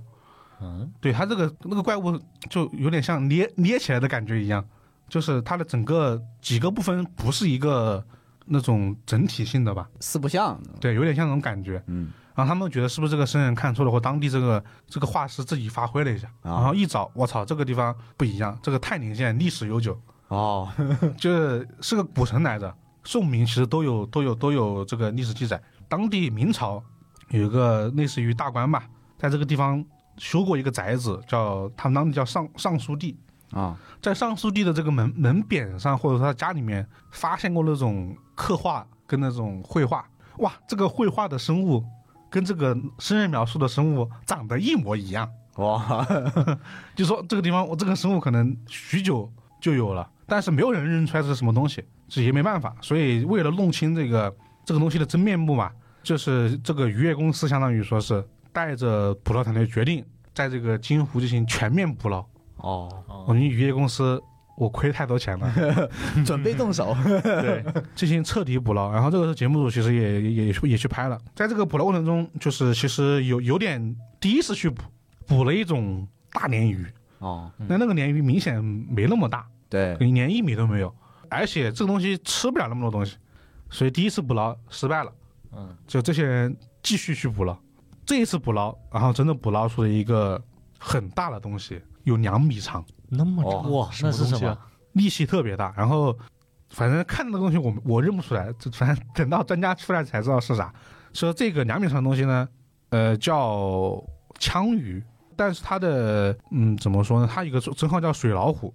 对这个东西怎么说呢？它一般来说不会长这么长的。哦，枪鱼呢食量很大，他当时做了一个当场做了个解剖实验，把枪鱼的肚子给破了，说枪你看枪鱼的肠子，它直接从头一直扯到屁股是直的，就这个东西食量很大，它就基本上就可以会狂吃。然后呢，呃，渔业公司的鱼苗呢，基本上就你投了我就吃，就咔咔就吃，就就被喂养了，其实是，对，然后被喂养，然后而且这个这种鱼，如果它常年吃肉，它本来就是食肉的，常年吃吃肉之后呢，它的生长速度很快，对，呃，一般来说可以长到这个两米以上，最高可以有两百斤，哇，这个鱼可以长也到不可以长轻了可以长到这么可以长到这么大，然后所以这种鱼在长江流域是一种知名的，就是对渔业公司来说是一种知名 的害鱼，嗨哦，就太能吃了，所以就在这个时候，大家认就是认为它应该是这次的罪魁祸首，罪魁祸首。手，但真正恐怖的地方在于什么呢？他们当时就是捞了一条之后，后面又陆续捞了，具体数量我不记得，可能有十几条。就算十几条，其实吃不了两百万万的这么一个鱼苗的数量。就说因为这么，他留了一个问题吧，就是说可能在这个水下，两米长枪鱼的数量远远不止几十条，这十几条，嗯甚至可能会有更大的个体，个体。这种鱼就是很凶猛，对，所以他当时拖着那个钓鱼佬走的那条那个鱼，可能会有更大的体型，嗯可，能三四米就上去了。对。那但然后呢，那种鱼的长相，我觉得可以跟折乐龟这个对比吧，它那个它那个嘴部，一看就是吃肉的，你知道吗？ 对，一个个尖牙利 爪，都是尖牙利爪，然哦没后有利爪，所以说这种鱼嘛，也解释就开始呢说那种说普通的淡水鱼，就是它不会冲网嘛。嗯但这种它本来就是一种食肉类的淡水鱼，它就会有比较强的攻击性，攻击会性也会冲网，会自动冲网把我嗯给网给冲破。对，然而后且那么双层网冲破，说明他们当时捕到的这个三米多的鱼，肯定应该不会是最大的个体。对不会的嗯，因为那个地方他也说了说这个地方，呃，我刚刚说它个地貌的原因嘛，嗯有的地方很深，很深，它不可能进行完全的捕捞，嗯，它只能在尽量的在大大区域内进行一个捕捞。因为它是渔网捕捞嘛，所以那种很小的地方它没有办法进行作业。对，而且还有很多洞，嗯，还有很多那种因为那种大峡地貌带来的那种山洞啊之类的东西，就很适合躲藏。就感觉这个枪鱼啊这个鱼种，它们就感觉生长没有什么太多的上限，对，长得多大都有 可能，这是最恐怖的。然后呢，就是他就经常吃这，就反正基本都是他们吃了吧。然后，嗯，就最终事情就是渔业公司得知真相啊，没办法，这也不能怪谁， 就就只能把这些鱼捕 倒上霉来了，捕上来解 愤。啊，最终其实结论就是这个地方多起事件的谜团就是就是不同的谜团嗯，啊，然后就是有的就是因为这个水塔这水獭、水猴子，有的就是这么一个这个属于嗯地是貌的问题地，貌的原因，有了就是这么这个鱼，对。但是看完之后呢，我觉得这个节目最有意思的是，我产生了很多疑问， 就是我让我查一些资料啊，就是我们推理一下。首先有一个很奇怪的事情，就是你刚刚也听我们说了，渔业公司在去年投下了三百万斤的鱼苗，嗯，今年只捕了四分之一。问题来了，一年的时间，枪鱼长不了这么大，对啊，那之前是怎么回事？ 对啊，为什么单独今年出事儿了？然后当时我就觉得哇，这是不是编的呀？我就我我对我对他这个市场上的怀疑，然后我就去查了一下，然后原来才知道，就是我这个事情发生在二零零五年，就是这个鱼苗这个事情发生在二零零五年。嗯在二零零四年的时候，当地的这个县农业局经过商讨后决定呢，大金湖实施统一管理，成立渔业养殖公司，哦，哦让当地的一个呃，想同时去解决这个水质变差以及用来创收，带地当地的经济。然后呢，最终呢，他们当地的农业局局长呢就找了一个饭店的老板答应下来，然后呢一起成立了公司，很多人一起啊。在零五年的时候，这个饭店老板花了一百七十多万，就是买了这个三百万的鱼苗投进去了。哦，所以呢，然后这个事情发生二零零五年嘛。嗯，所以其实就是为什么呢？ 为什么会发现这个事情，就是因为之前没有投过鱼 苗， 就这些鱼本来就是可能可能当地会有一些散户在进行小小的这种小饲的养羽，毛的，但没有，这样大规模统一的进行有数量统计的这么一个投放，嗯，所以又因为这样才让这个枪鱼出现在大家的视野里面，不然都不知道。投了之后，枪鱼开始狂吃，加餐了这 是。所以节目组把把那个开头给引掉了，就因为我觉得他如果直接说出来的话，这是讲故事的方式啊。如果他直接说零四年的投的鱼苗，那就能能看出一些端倪了。就之前没有投过大范围的投投过对鱼苗嘛，对，如果节目组提前说的话，就可能会比较好猜。我觉得嗯这是种讲故事的就是方式吧。然后我觉得第一个问题解决了，让也让这个故事更加顺了。然后我又有第二个疑问，他就说，就刚刚我说了嘛，上个世纪六十年代，嗯，当地很多人去淘金嘛，对，然后我就啊，淘金泰宁县，我就去搜网上去百度了一下泰宁淘金关关键词输入，然后只得到两两种结果。第一个在福建沙县，对，就大家知道那个沙沙县县小吃有一个有一个淘金山啊啊，，当地有过淘金的传闻，嗯对，但是不是这个泰宁。嗯，其次呢，所有和泰宁淘金相关的词条，全是左旋歌曲的这个金湖水怪的故事。哦的文字版本，其实网上你找不到任何的有关泰宁淘金的实际的这个相关相关故事，所以就那这个地方到底能不能淘金打个问号。然后呢，有有可能当地的小范围的有记载吧，但是另外一个疑惑点在于说，就是上世纪六十年代几万人去淘金这件事情，说实话有点 有 点有点很不合理。不合六十年不合代理应该没有这么多人能够能够自由流动。对，嗯，对，然后网上大部分的国内淘金热，大概其实都在八十年代才刚刚开始，就是八十年代反而是淘金热开始的年代。嗯，对，然后他们就会去新疆啊啊，这些地方淘沙金。呃，因为那个时候相对来说是政策开放了嘛。对，但是六七十年代的时候，那时候很多就是生产合作，就大对啊家一般、大家都在忙生产，对你那谁跑几几公多少多少里去啊？去淘个金，呃几万人去淘金对，，而且那么多人，对，就我觉得这个事情就是有有有有编撰的成分在，可能是当地当地的。因为他他说这个话的时候，同时还有当地的一些旅游局的人，或者他更早一点的时间，比如说不是六十年代，比如说是是那个三十年代，三十年代，然后说更乱一些的这种时期是吧？大家就是没什么事儿，然后也不用忙生产，大家也不种地，就跑去对淘，就没没地可种，就去淘金是有可能。大部分搜索的时间都能搜到三十年代。嗯，对，然后就觉得呃这个事情就挺有意思的。然后继续，我又发现了一个又又有意思的点，就是其实是关于水鬼的传说。如果用现代刑侦的思维去想的话，这件事情很简单。就我们我们来重复一下当时这个居民对于水鬼传说的描述。他说的是，呃，猴子一样长着毛，人去洗澡会把人抓到水里面去。然后关键词来了，去鼻子里面吸血，以及耳朵里面也会吸血。就后面这两句不觉得很怪吗？嗯，嗯，对他吸他说吸血就完了，为什么描述的这么仔细？对就是然后鼻子对啊和耳朵里面会吸血。然后老师们第一想到就是一个一个一个一个尸体现象，溺死。哦啊，就溺死的有一种情况就是，呃，因为这个溺水这么一个原因吧，呃，会导致形成大量细小血均匀的白色泡沫液体，它会通过就如果你的支气管黏膜或者肺壁小血管破裂之后，它互相混合，会呈现成淡红色的泡沫。当尸体被捞出水面之后，它这个泡沫会继续外溢，会聚集在口鼻周围，哦，也就会是出现说，红色的泡沫。哦，也就是说，当时他们很多人捞出来看了这个尸体之后，发现他们的口鼻处有鲜血流出，对然后他们就会以为就变成一个传说，就以为会有东西在他们这个地方吸血。对对对但其实这是一种溺死呃溺死的一种，就是溺死之后的一正常表种现正常的对对症状。对，，偶尔会在耳朵会出现，嗯也会因为耳朵有时候是因为这个水压的原因，就是当你这个水足够深的时候，嗯当它那个河床确实也足够比较深，所以他其实他这个描述的说完之后，我觉得，因为其实唯一不同的就是这一次的节目组里面没有刑侦专家，没有任何的专家，啊嗯，无论是水产的还是还是那个呃，我无论不是无论无论是生物的还是这个行政的都没有，最多的就是当地的一些文史专家讲啊当地的一些历史变迁历的，史变迁，对，然后就没有任何的专家，所以导致这个这个点就是我们如果用推理的角度来看的话，这个现象就是被 就是历史，溺死了嗯人，就很简单，它就是历史，对，所以其实那些人也说得通了。然后呢，最终就是说说结果吧。现今的这么一个这个大金湖，它已经被联合国教科文组织认定为泰宁世界地质公园哦，的核心组成部分。因为它丹霞地貌嘛，嗯对对，然后呢，说的是成为继五一三之后的双十一之后的另外一个世界级别的福建旅游区。嗯，然后呢，听到这儿我心里面又一又一惊，那这个点到底是什么时候被评定的？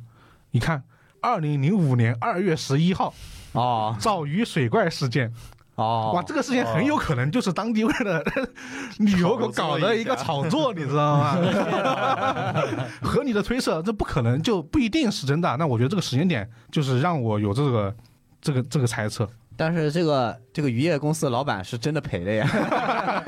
你们可能赢麻了，但我真的输 了。对，因为它这个二零零五年很早，它是在一月投的鱼苗，然后二零零五年二月就是被那个评定为这个教科文这个世界遗产的，哦零六年的一月就是就是开始捕捞的，哦就整个事情就我我自自己己细想，我自己组合之后就不能细想 的这件事情太诡异了。 对，这就是金湖的吧？ 这是一个说实话是最和恐龙说其实是在时间跟地质上是比较搭的。嗯，当地的地貌确实很奇怪。然后呢，它比较有趣的就在于它有多种神神秘谜团吧，但它最终其实它没有解释一个谜团，就是当生人看到那个画像，为什么和那个尚书记的那个画像是长一样的？哦，我现在有一点怀疑，是不是他根据那个像之后反反向想象的？嗯，对，就是可有能可能是因为如果当地就是一种特有的画像的话，那当地可能会很熟悉。对，但是他说一个不明生物的时候，可能脑子里又是一种不自然的 联想。嗯嗯，对。然后最终呢，就是我自己看完之后，我觉得稍微想找到一个契合我们推理电台的主题，就是把他这个事情推销了推销，发现了很多奇怪的部分。这个节目制作的别有用心的地方， 可能是当地是吧？就是想借机，然后呢宣传一下宣传一下。现在当地的渔业是当地很重要的一个支柱产业，嗯其次就是旅游业，说明这个害鱼被他们当地有效的治理了。治理 了，治理了。对，这就是我这边这一个关于就是福建金湖的大金湖的这么一个水怪传说吧，还挺不一样的，就是看之前的预想跟我看到的结 果差别挺大。大。对，好，那接下来就是说今天最后一个关于水怪的故事啊。但其实这个讲道理应该是第一个说，因为接下来要说的就是长白山的天池，啊中国最大的水怪谣言聚集地。我觉得，我觉得这个得最后说，是因为长白山天池算是一个时间神圣之跨度最大的一个，，对，它的目击报告极其的多，时时间跨度可能长达五六十年。这么长啊，对，因为最早的一个发现就是有人从六十年代开始，就有人开始目击到这个天池当中的水怪了。哇，这个六十年代和尼斯湖水怪的再次出现还挺吻合的。但是如果你要说中国有哪个湖泊跟尼斯湖是最相近的，啊那可能就是长白山嗯天池。天使了，因为嗯慕名而去的游客真的也 非常多，啊当地甚至为这个天池水怪开发了很多的玩具产品。不会还有周边吧？对，有山有山玩脚偶山脚下你能买到一些像是印有天池水怪这样子的玩具和这个玩偶毛绒 玩具。对，然后当地呢，就天池这个旁边呢，还有一个雕像，就是做的像个恐龙一样的这种雕像，可以供游客去观赏。对，就是这个水怪已经是天池旅游吧不可分割的一部分。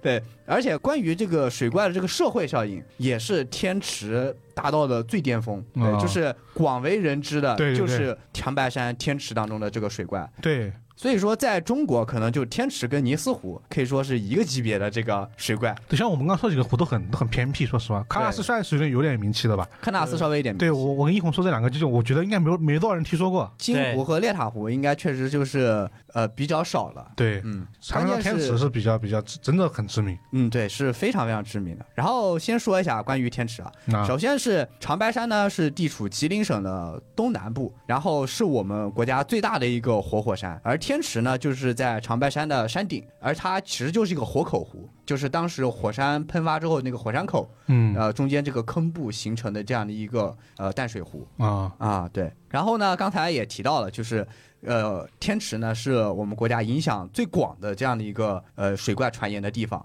呃，首先呢，节目一开始，张腾岳老师就拿出了一份1980年的《光明日报》的合订本。你知道，《啊光明日报》在当时或者说七十八十年代，那是相当有分量的一个报纸。对对对，然后呢，他就打开当年十月九日的一期报纸，记录的就是八月二十一日四点，在天池气象站呃看日出的这样的一个目击啊，突然看到水面有一个蹄大如牛、头大如盆的一个不明生物，然后向这个嗯目击者游过来。并且身后留了一条很长的喇叭形的划水线，啊，对，这就是当时报道第一这样个起对，啊，不是第一起，不是第一起，是但是是应该是最大的一个范围的一个报道，啊，出现在这个《光明日报》上，当时就引起了这个轩然大波。广泛然后讨就论，就是一大堆的游客啊，包括考察的这种学者啊，包括爱好者都聚集到天池、嗯啊。但是二十多年间，一直都没有人解开这其中的谜团，这到底是什么东西？不知道，没有人知道啊。然后呢，直到二零零五年的七月份，发现了大量的这个目击报告。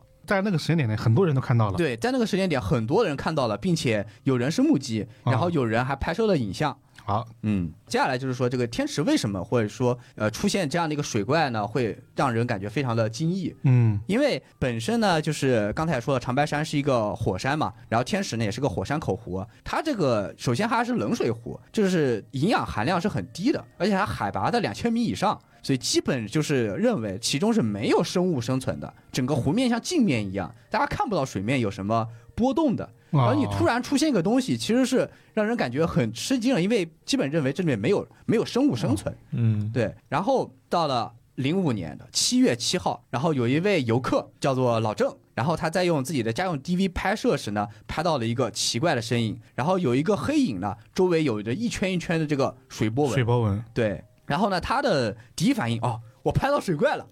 对因为这个从八十年代这个登报以来的这个整个的这个天池这个水怪呢，就是人尽皆知，嗯所以每个来的呢游客呢，虽然说是来玩儿，但是都抱着有看到水啊水怪的的这个这个期待在里面，所以说他看到的这个第一反应呢，就是我看到水怪了嗯啊。然后呢，今天的节目呢就把这个第一起目击呢先按下不表，然后呢，我们就来从一九八零年开始数起，看看这个对于这个水怪到底有怎样的一个猜想。然后呢，他就说八十年代的时候，天池旁边有一个气象站。嗯气象站这个是他们要做这种这种气象这种监测嘛，它应该是离天池最近的一个建筑物。然后在气象站这里面工作的工作人员呢，就不止一次的目击过这个神秘生物，并且呢，根据这个他们这些描述，还画出了一个图。然后这个图呢，就是有一个细长的脖颈， 然后圆圆的脑袋露出水面上。嗯然后呢，张腾岳老师就直接说了，这个图就非常像是一九三四年公布的一张尼斯湖水怪的照片。啊，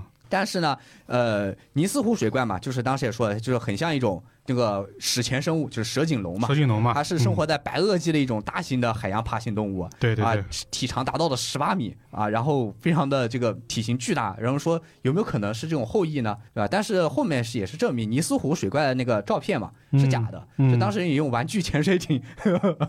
去造假拍摄的。 然后呢，就想这次的呃生物呢，是不是有可能就是呃天池这个生物有没有可能会是这个恐龙的这种后裔啊？然后呢，接着他们就开始分析这个老郑他拍到的这个录像嘛，嗯，首先呢，它啊这是一个段录像哈呃，对，是个录像，哦他用手持的家用 DV 拍，DV 的。拍的，对，然后呢，首先这个录像呢，它没有划水线，然后它只有这个这个一圈一圈的波纹。然后张腾岳说，你参考钓鱼嘛，你一个钓竿垂下去，嗯然后下面如果有鱼咬钩了，那它会上下移动嘛。然后会有这个波纹产生，如果没有东西不不动的话，水面是平静的，嗯说明这个东西应该是在呃没有横向移动，只是在上下移动。上下移动，对。然后呢，张同学说，那这个看下来不像是个生物，就感觉是个木头桩子。对，但是呢，制作组马上又否认了这种这可种能猜是想，因为呢，这个长白沙这个还是地处温带嘛，嗯对吧？但是呢，温带这样的一个，无论你是什么样的树木，基本上都生存在海拔两千米以下的地。然后呢，两千米以上就是属于是高山苔原，它是没有树木的。嗯，没有树木的话，哪来什么树浮桩木一说？啊，不可对能，有，呃，树桩一说呢，而且老郑也说了，虽然这个 DV 呢拍的不是很清楚嘛，零五年嘛，嗯对，吧、这个这个这个水平在在这个在那儿呢，这个录录制的这个像素非常的差，啊 嗯，对。然后呢，他但是他随身带着一个高倍望远镜，就他就是为了看水怪去的吧你？会发对专现后面说到的一系列这个目击者，他们虽然都不一定会有这个录像设备，啊但他们每个人都必定带着一个望远望镜。眼设备，我怀疑可能就是这个上柴班山这个入口这个地方，这个景点就随时有卖这种卖望远镜的是吧？地 方。对，然后呢，他带了一个高倍望远镜。看到这个生物的脑袋呢是黑色的，两旁呢就是脑袋旁边这地方是白色，嗯对。然后节目组再次猜测，是不是有可能是恐龙的后裔？因为他嗯这个描述又很像了。对嗯，专家这时候出来说了啊，这个不太可能。首先，这个水体啊就没有这么长的时间，恐龙灭绝那都是几万年的事情了。而长白山这个火山最早的一次喷发呢是在一千年前，然后之后呢也有多次的喷发。在这个喷发之前呢是没有这个湖的，甚至连这个坑都没有，它是一个鼓包的状态。直到千年大爆发之后，陆续爆发几次，后面这个水体才渐渐形成。然后你说有没有可能是千年这个中间这个生物过去呢？也有，但是呢也不太可能，因为中间还有间歇次的多次爆发，哦就不会有什么生物在这种火山爆发、这个岩浆喷射的状态下还能再存活下来。因为它是个活火山嘛，嗯对，是个活火山。然后就算有的话，也几乎很难有生物存活。所以这个目击报告呢，目前就是走到了死胡同，啊、嗯不知道是什么东西。接下来呢，第二次目击报告来了。这次呢，时间更早，在一九九四年的七月份，退休的一个教授呢，一个学者，我们叫周教授吧，然后拍到了一个不明的生物，他看到这个生物在这个水面上划出了一个人字形的这个分水线，就两边划开，嗯分水线还挺长。然后呢，同行的另一人，他他说用二十倍的望远镜 看到了一个生物，头是黑色的，翻过来呢，肚子是白色的。接着呢，又有一起目击报告发生在二零零三年七月份，然啊，后呃长白山西坡，然后由一个吉林电视台的记者拍到了一个相对清晰的一个画面，因为他当时带的应该是电视台的、呃设备摄像摄像机去拍的，然后拍到一个录像是一个生物在水面旋转运动，然后带出的波纹非常大。然后可以看到它的尾巴很长，就它这个在水面下那个影子嗯有很大。然后呢，它带出来的那个波纹是在旋转的，也就是说有一个生物在水面这个地方在旋转。旋转游动，对，接着呢，就是他们想就是猜测，就是有没有可能是天池里的某种生物嘛？接着对长白山的专家做了一些访问，然后专家说，在八十年代，对于天池这个水体啊，他们进行过一次系统的调查，然后发现呢，天池里面没有生物，就没有发现有脊椎的生物，只有一些藻类。但是像大型的，哪怕是小型的脊椎动物都没有发现一个。我像你刚刚说的一样，它就是一个很平静的湖，对，很平静的湖，就如啊镜面一般，对，对，然后呢，就猜想有没有可能是长白山的一些，因为这个是这旁边的山上呢有野兽的嘛，嗯有没有谁这些野兽呢是在这个湖里头游泳，就是我们常见的一些野兽。然后呢，管委会说过，之前确实有黑熊来过水边的案例，就两只黑熊跑到了这个这个天池的水体旁边。然后应该是来戏耍还是来喝水的？然后当时他们还特地遣散了游客，直到等黑熊走了之后呢，才重新开放的。但黑熊能那样游 吗？应该不行吧？对啊，呃，灰熊理论上说是可以游的它，可以游，但不能那样的游， 这呃，对，还在但是旋转还有 在可能会是别的一些 生物嘛。啊，然后呢，他们但是管理员又说了，就是首先天池它是冷水湖，之前说过，嗯它的平均温度只有五点二度左右。就算黑熊，它是一只这是一只很会游泳的黑熊，嗯对它顶多就是活动范围也在水边，它不会游到这个湖中心去的。对对，也就是说这个温度它也吃不消。啊，排除了冬泳的可能性是吧？排除了这个冬泳旁怪边这熊个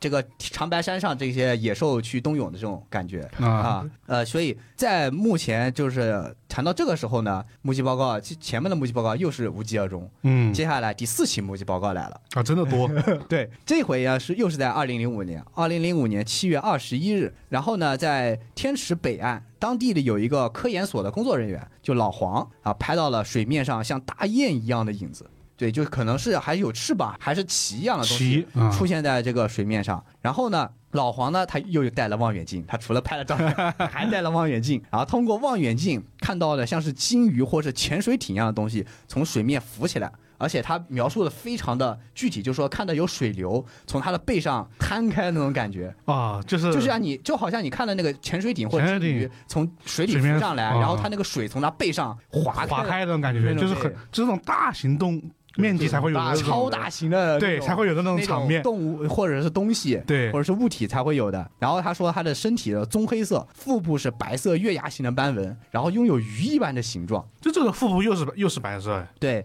你发现，其实虽然每次报告或者说东西会有区别，但是他们总有一些很相似的地方。对对对，嗯，然后呢？猜测，这是我猜测，就是说，因为老黄提到了它有鱼一样的身体嘛，那猜测会不会是天池里面的鱼呢？鱼某种鱼类但不是说没鱼嘛？啊、对。但是接下来就说了，就是进一步佐证了这个观点嘛，就是天池一年当中，它有八个月是被冰雪覆盖的，哦，太冷呃，了。毕竟是在东北嘛，啊东北，然后两千米的海拔，而且还是海拔两千米以上的这个地方。对，啊，水体温度呃不高，而且之前八十年代做过调查，就是里面没有鱼。嗯，但是呢，虽然说八十年代做调查的时候是没有鱼，但是天池呢并不是一个完全在中国境内的湖，啊啊它是一个界湖，跟朝鲜对挨它着是跟吧？朝鲜是接壤的。也就是说，它的北岸和这个西岸呢是在中国这个呃中国境内的，它的东岸呢是在朝鲜境内的。而朝鲜呢，就是一些应该是水产学家或科学家在嗯上个世纪呢放养了一部分的冷水鱼。哦然后你们投了鱼苗，哎，往里面投了鱼苗，然后那些鱼呢，就是也正常生活了，出现一些养殖嘛，也正常活下来了。接着呢，就是在那个天池那个瀑布，就长白山瀑布，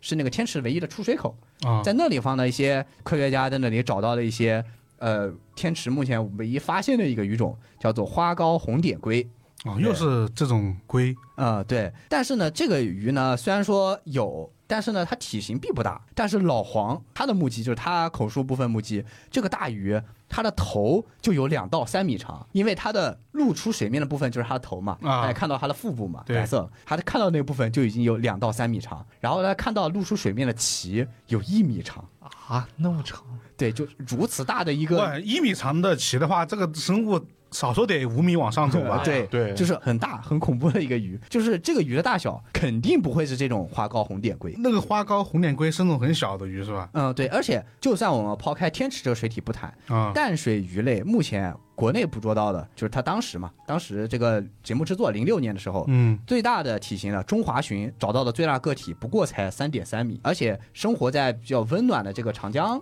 这个长江流域域，啊流域，然后更大一点，那可能到东南亚了，都已经是。嗯，在这个天池水体里面生活这个冷水鱼，它是生长速度是很慢的。然后天池发现的鱼最大呢也不超过半米，然后肚子呢也是扁平啊，它总体来说质量也不会很大，虽然说很长。嗯那么这时候就想，那这个东西出现在天池里很不合理啊，这样的一个大的鱼，然后或者这样大一个生物，那是不是老黄这个误判了呢？看这个错了，看错了，然后说或者他带有一点这个夸大的成分在里面。但是呢，当时跟老黄同行的，就是也不是同行，就是同样在场的，还有一个摄影员叫老孙，然后他同时用他的他的相机相对比较清楚，应该是换了一个长焦镜头或者什么，啊，拍到了同样拍到了神秘生物。然后那个照片一看，我感觉就是一个巨大的鲸尾在那里露出水面。那么清楚啊？就很清楚，但是具体来说，就是从距离上不好判断它的尺寸，嗯但是看起来就特别像一个鲸鱼的尾巴拍拍向水面的感觉。嗯，然后呢，这时候想，既然如此像鲸鱼，那有没有可能这个生物它是一条海洋生物呢？啊，对啊，不是这两这千两千米海 拔，对，这个时候节目怎么来的海洋组生物提出了一个嗯特别大胆的猜想。嗯，首先呢，天池呢它是一个活口湖嘛，嗯然后底部呢是有一条火山喷发的一个通道嘛，然嗯后会通到底下火山这个岩浆房嘛。但是呢，长白山的东南面就是日本海。然后地下呢，会不会有一条，就是因为它本身有通道嘛，会不会有一条通往海洋的暗河，啊或者说暗流的通道？然后是通过这些通道呢，这些海洋生物或者说大型的海洋生物，通过这些暗流进入了天池的 水体。我是说这个，不是这这这也可 以啊。哇，好难啊！这个所以说这个想法非常的大胆，非常大胆。但是呢，那个地质专家同样否决了这个想法，嗯嗯因为当时火山喷发的时候会把底下的很多地下的地质的碎屑、岩浆一些东西一起带上来，就算是有这条暗流、暗河或者通道，也一定会被这些这些地下面的物质涌上来，把这个口给堵住。堵住，对，就是说，就算有，它也现在肯定不会是通畅的状态，呃，也不可能会游过一条大金鱼 从不是海洋里游到这个两千米海拔两千米以上的湖上来。主要是一条大金鱼从海里面经过地下暗 河，一路游到天池，哇，我觉得很扯。 不对，但是这个猜想很大胆，就是很富有某些想象力的感觉在里面，就很科幻、很奇幻，就好像那个大金鱼飞在天上的感觉也 差不多。差不多毕竟它在海拔两千米以上，正常来说，它就一个金鱼就在我们头顶上。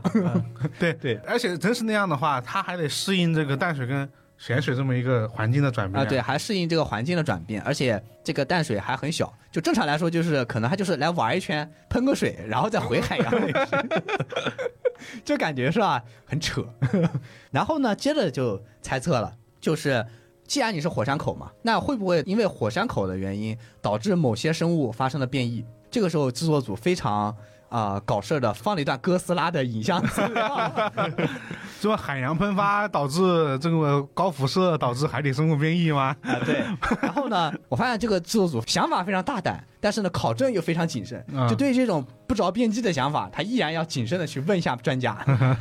呃，接着呢，他就真的去找地质专家说有没有这种可能。接着呢，地质专家说我们之前对这个火山地貌进行过检测，然后呢，首先呢，这个长白山这个火山呢，喷发这个岩浆呢，是它是偏酸性的。然后呢，在这个岩浆这个卫层里面，有一部分的卫层里面确实检测出有较高的放射性。啊、对，但是呢，这个放射性会不会导致出现这种大的生物呢？现在还没有采访了一位专家，这方家叫方舟子，对，方舟子，然后底下写的是呃生物学家， 介绍了生物学家，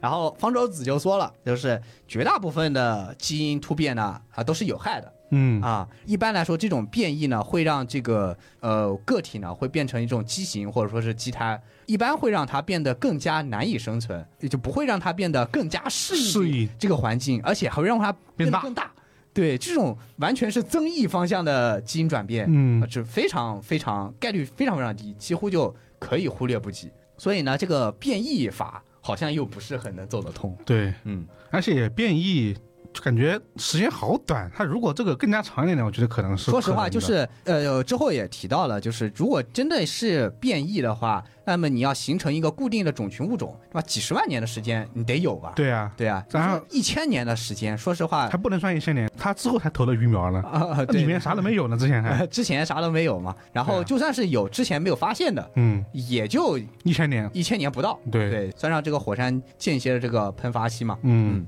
接着呢，这个目击人老黄呢，还说了一些这个目击证词。就是首先呢，这个老黄表示，这个有好像并不是鱼类，还说它有鱼的外形，但是呢，好像并不是鱼类。然后呢，它在翻滚着游动，并且边游呢还能吐出气泡，这个很明显就不是鱼类的特征了，因为鱼是用嗯鳃呼吸的嘛。对啊，鱼不会吐气泡呃了，对啊，接着呢，就在老黄的这边呢也陷入僵局的时候呢，啊，第五个目击报告又来了啊，啊，真的多，接着呢，就是这可能是最早的一个目击报告，就是吉林省气象局的一个退休的工作人员，我们叫周老，对吧年纪比较大了。然后他从六十年代开始多次目击不明生物，多次对，多次目击，因为他是每年都要到气象站去检修或者工作的，然啊，后几十年如一日这样的工作之后，就多次的看到了这样一个不明生物在这个水体里面出现。然后呢，他说呢，一般他目击的时候是两个个体在那里相互戏耍，并且交替浮出，就一个下去一个上来，一个下去一个上来这样子。然后直到一九八零年，他同行的另外一个人，应该是一个来他们这儿就是参观的一个呃一个其他单位的一个人，人对啊，他们两个人就是在天池这边，就是算是观光一样的，就带他看一看。然后两个人在水边发现有一个不明生物朝他们游过来，然后没有鳞，长的是毛皮，然后头呢是方扁的，眼睛大又亮，然后龇牙咧嘴，胸前是白色。根据整体的这个观测来看，应该是某一种哺乳动物。嗯嗯都有毛笔了嘛，对，嗯，然后又找了一个画师，把这个根据描述嗯画下来周老的这个画下来。我一看，哇，果然是凶神恶煞，长了一个狗头的那种感觉。啊我一看水中的帕斯克维尔月球，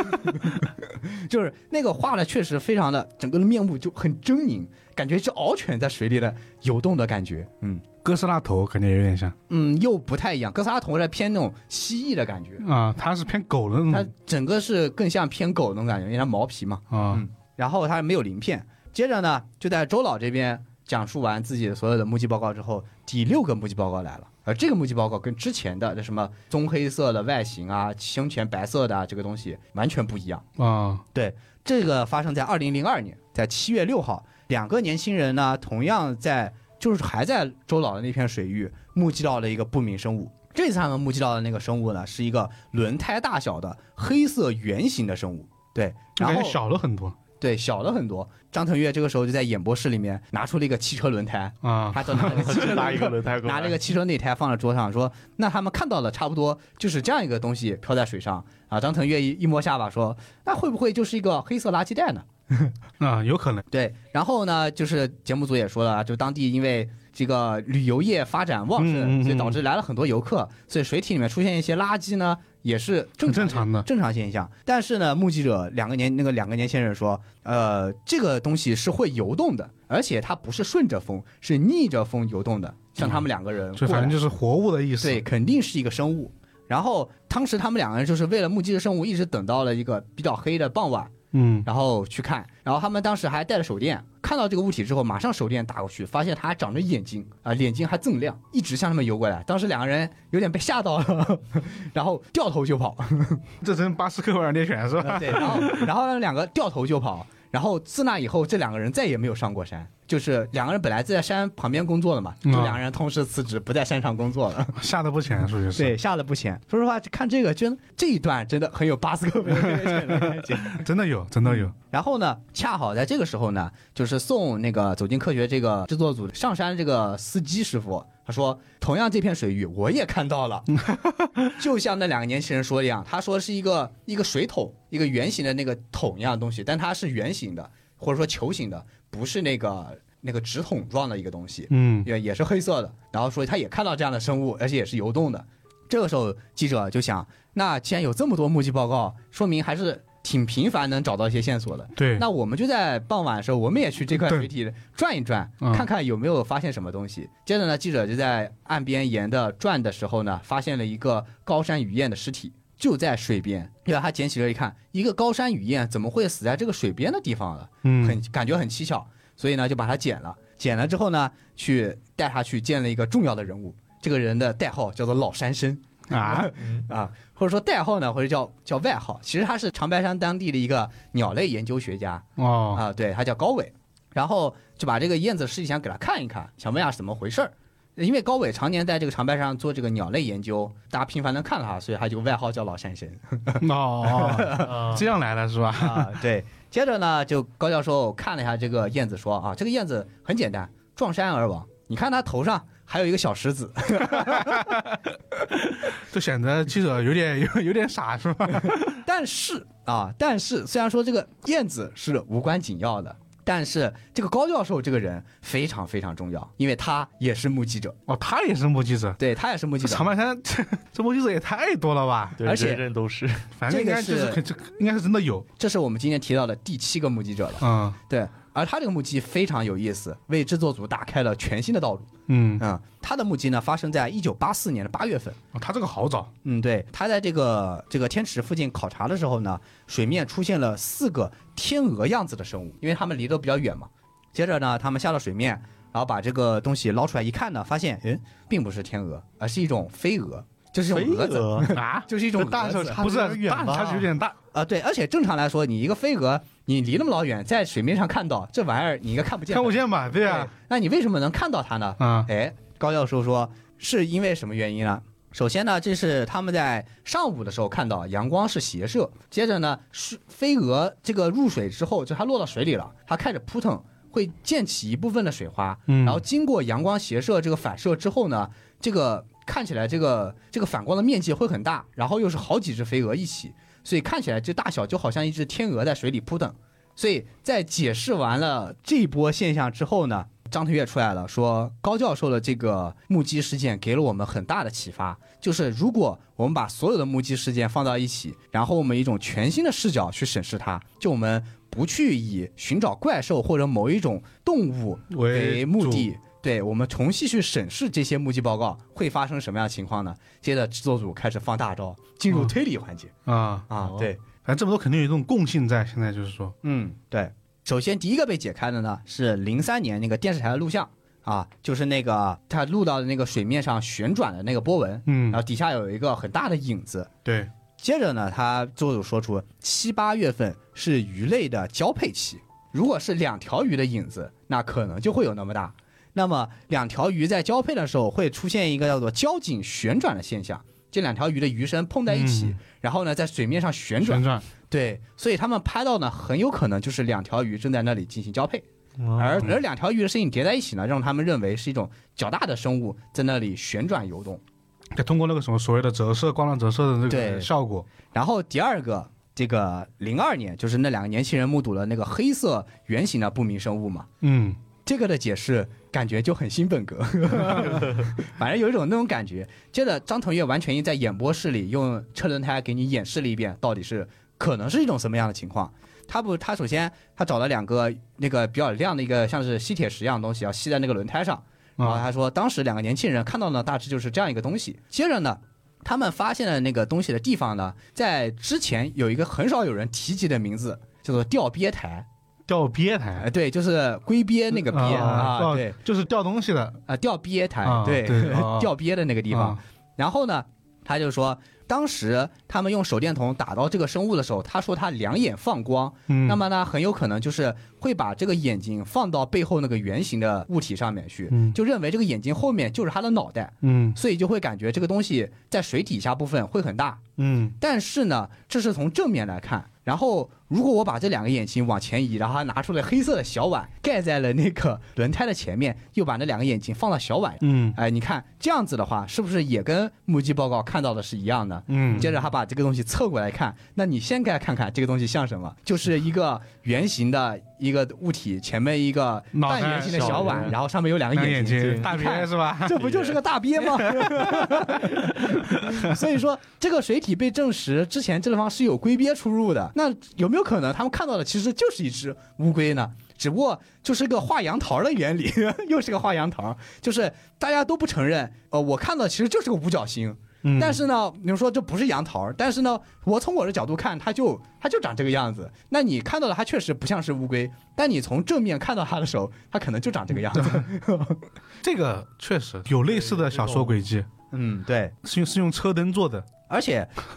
而且关键是乌龟是一种爬行类动物，嗯之前也说过它的平均水温呢很低，就五点二度。作为爬行类生物这种变温动物的乌龟来说，能不能在这个水体生存，也是要去证实的一件事情。嗯接着呢，制作组就进行了一部分的这个这个证实啊、首先呢，地质专家说，其实在这个天池，它首先是个活口湖火嘛，口湖，然后呢，它天池的底下呢是有一个火山断裂带的。然后呢，在这个断裂带旁边呢，它有一个温泉，哦、源源不断的从里面流出地质上的这种热 水。就温泉是吧？对，而这个两种水体，就是两种不同温度水体交汇之后呢，大概水体的平均温度这一块儿的地方，水体温度大概在二十度左右。而这种爬行动物最低的生活标准，也就是二十度，嗯就二十度它们才可以觅食，嗯也就是说完全可以生存这种这种爬行类动物。啊接着而且它都叫吊鳖台了，应该是是真的可以生存 吧？接着那个制作组拿出了那张蛇颈龙的图，嗯跟乌龟做了个对比，嗯说如果你把那个乌龟后面壳的一部分忽略掉，嗯你只看这个脑袋鳖鳖头的这部分。嗯，脑袋这部分是不是跟这个传闻中这个蛇颈龙的画像有几分 相似？所以让我想起了那个我们开生之还还在说呢，说如果你去查查蛇影龙的描述，他为了描述那个长相，就会说是一条蛇穿穿过了乌龟的龟壳， 那不就玄武吗？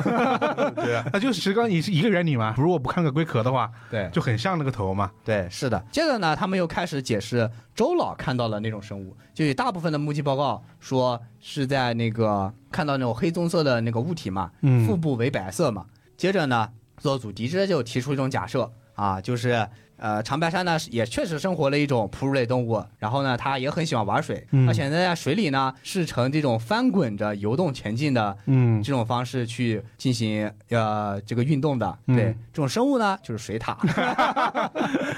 接着永你不再会缺席是吧？再去看那个所谓的那个很像巴斯克维尔的画画像，然后你再细细看，这个东西是不是就很像水獭？耳朵是耷拉下来的，血盆大口，然后方扁形的脑壳。嗯，你正面看， 啊看你怎么画它，对，你看怎么画它，五官特征是一样的。五官特征是一样，但如果你夸张一些，给它一张血盆大口，嗯，对吧？那唱起来就是可能就是猎犬，但如果你给它画的温和一点，但是从五官来看，那其实就是个水獭。嗯，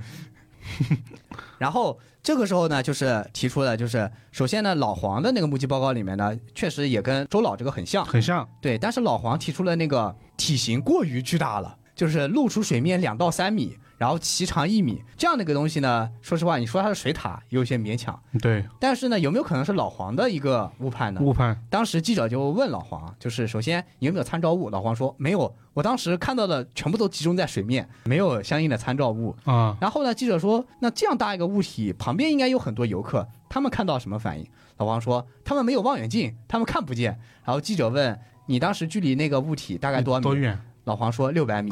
然后记者说六百米真的看不见吗？记者记者立马做了个实验，在六百米外放了一个人，然后放了一个普通的东西在那里，就一个水塔大小的东西，嗯啊、然后放那里，然后用摄像机调到了大概人眼能视的那个焦距，嗯啊一看这不能看到吗？肉眼就能看见，不需要望远镜不啊。需要望远镜是 吧？所以老黄的证词基本上被证伪啊，相当于说，如果如果有两三米，它就不需要望远镜；对，啊。如果对用望远镜看得到，说明肯定比两三米小，对，是吧？而且这个逻辑，就是他的证词有出入嘛。如果说真的有那么大的一个东西，嗯，那么游客一定看得见，看得到。对他旁边一定欢迎，他对，旁而且边它人也不需要用望远镜看。呃，对，啊、然后呢，就是一个最后是还是方舟子，然后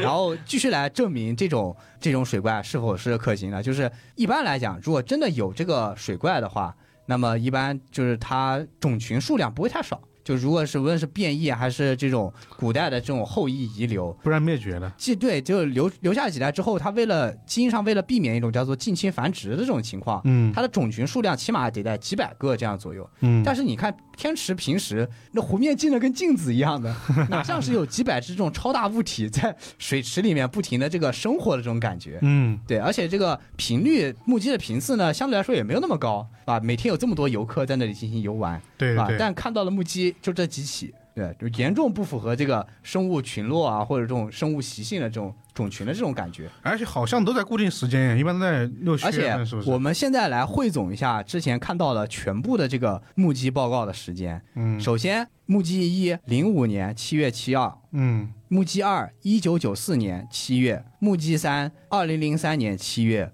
目击四二零零五年七月二十一日，目击五八十年代，然后它呃目击的时间大概在夏季，然后呢目击六二零零二年七月六日，目击七一九八四年八月，也就是说几乎全在七八月份。嗯，当然夏了季对，夏季。然后虽然说就是天池附近就是大部分时间大雪封山，那么生物活动的情况确实在这个月份，而且还有一个特征是这样子的，就是在那一带水域里面的鱼类一般是在七月份跟着水温走，就是七月份会来到凉水区，也就是逆流而上来到凉水区产卵，然后到八月份开始离开回到下游。哦，而水獭这种生物，它是就跟着鱼群跟着走鱼群走比了如是说吧？七月份它会跟着鱼群到了这个凉水区进行捕食，然后八月份时候再跟着鱼群离开。嗯离开，对，也就是说它会顺着这个东西来，然后顺着这个东西走，所以大家都在七月份目睹这个神秘的生物嗯啊。然后呢，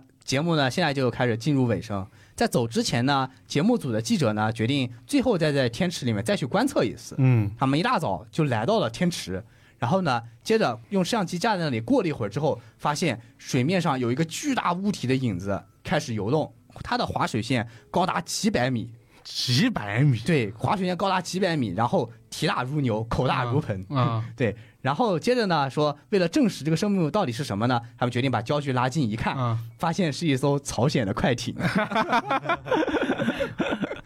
接着，张腾岳就说：“就是有时候我们就是会被这些表面的现象所迷所惑，迷惑，嗯从而产生不自觉的联想，对从而诞生了很多这种水怪的传说，对对对嗯，天池这个嗯水怪算是集大成吧，算是算是一个集大成者。所以他第一期放的也是这个天池水怪，而且集数是最长的，一共做了上中下三集。三集通过刚才整个的口述过程中，大家能感觉到它的内容非常的多，前前后后包括七八起目击事件，并且一一做了汇总和解释，嗯，整个的过程巨长。我反而觉得它比较适合我们今天就是放在最后讲是好一点的，对，因为它其实把我们前几个人说的全部都我囊会括总就了。都汇总了一下，几乎囊括和汇总了。所有的目击报告，比如说这种纯自然现象的嗯现象，然后就真的是鱼群嘛，鱼那他把这个鱼群排除了嘛，对，而且它时间跨度极广对啊，从六十年代开始一直到零五年。但其实我们知道的就是，零五年这样的目击还远远没有结束，因为在二零一零年的时候，走进科学又做了一档节目啊，叫做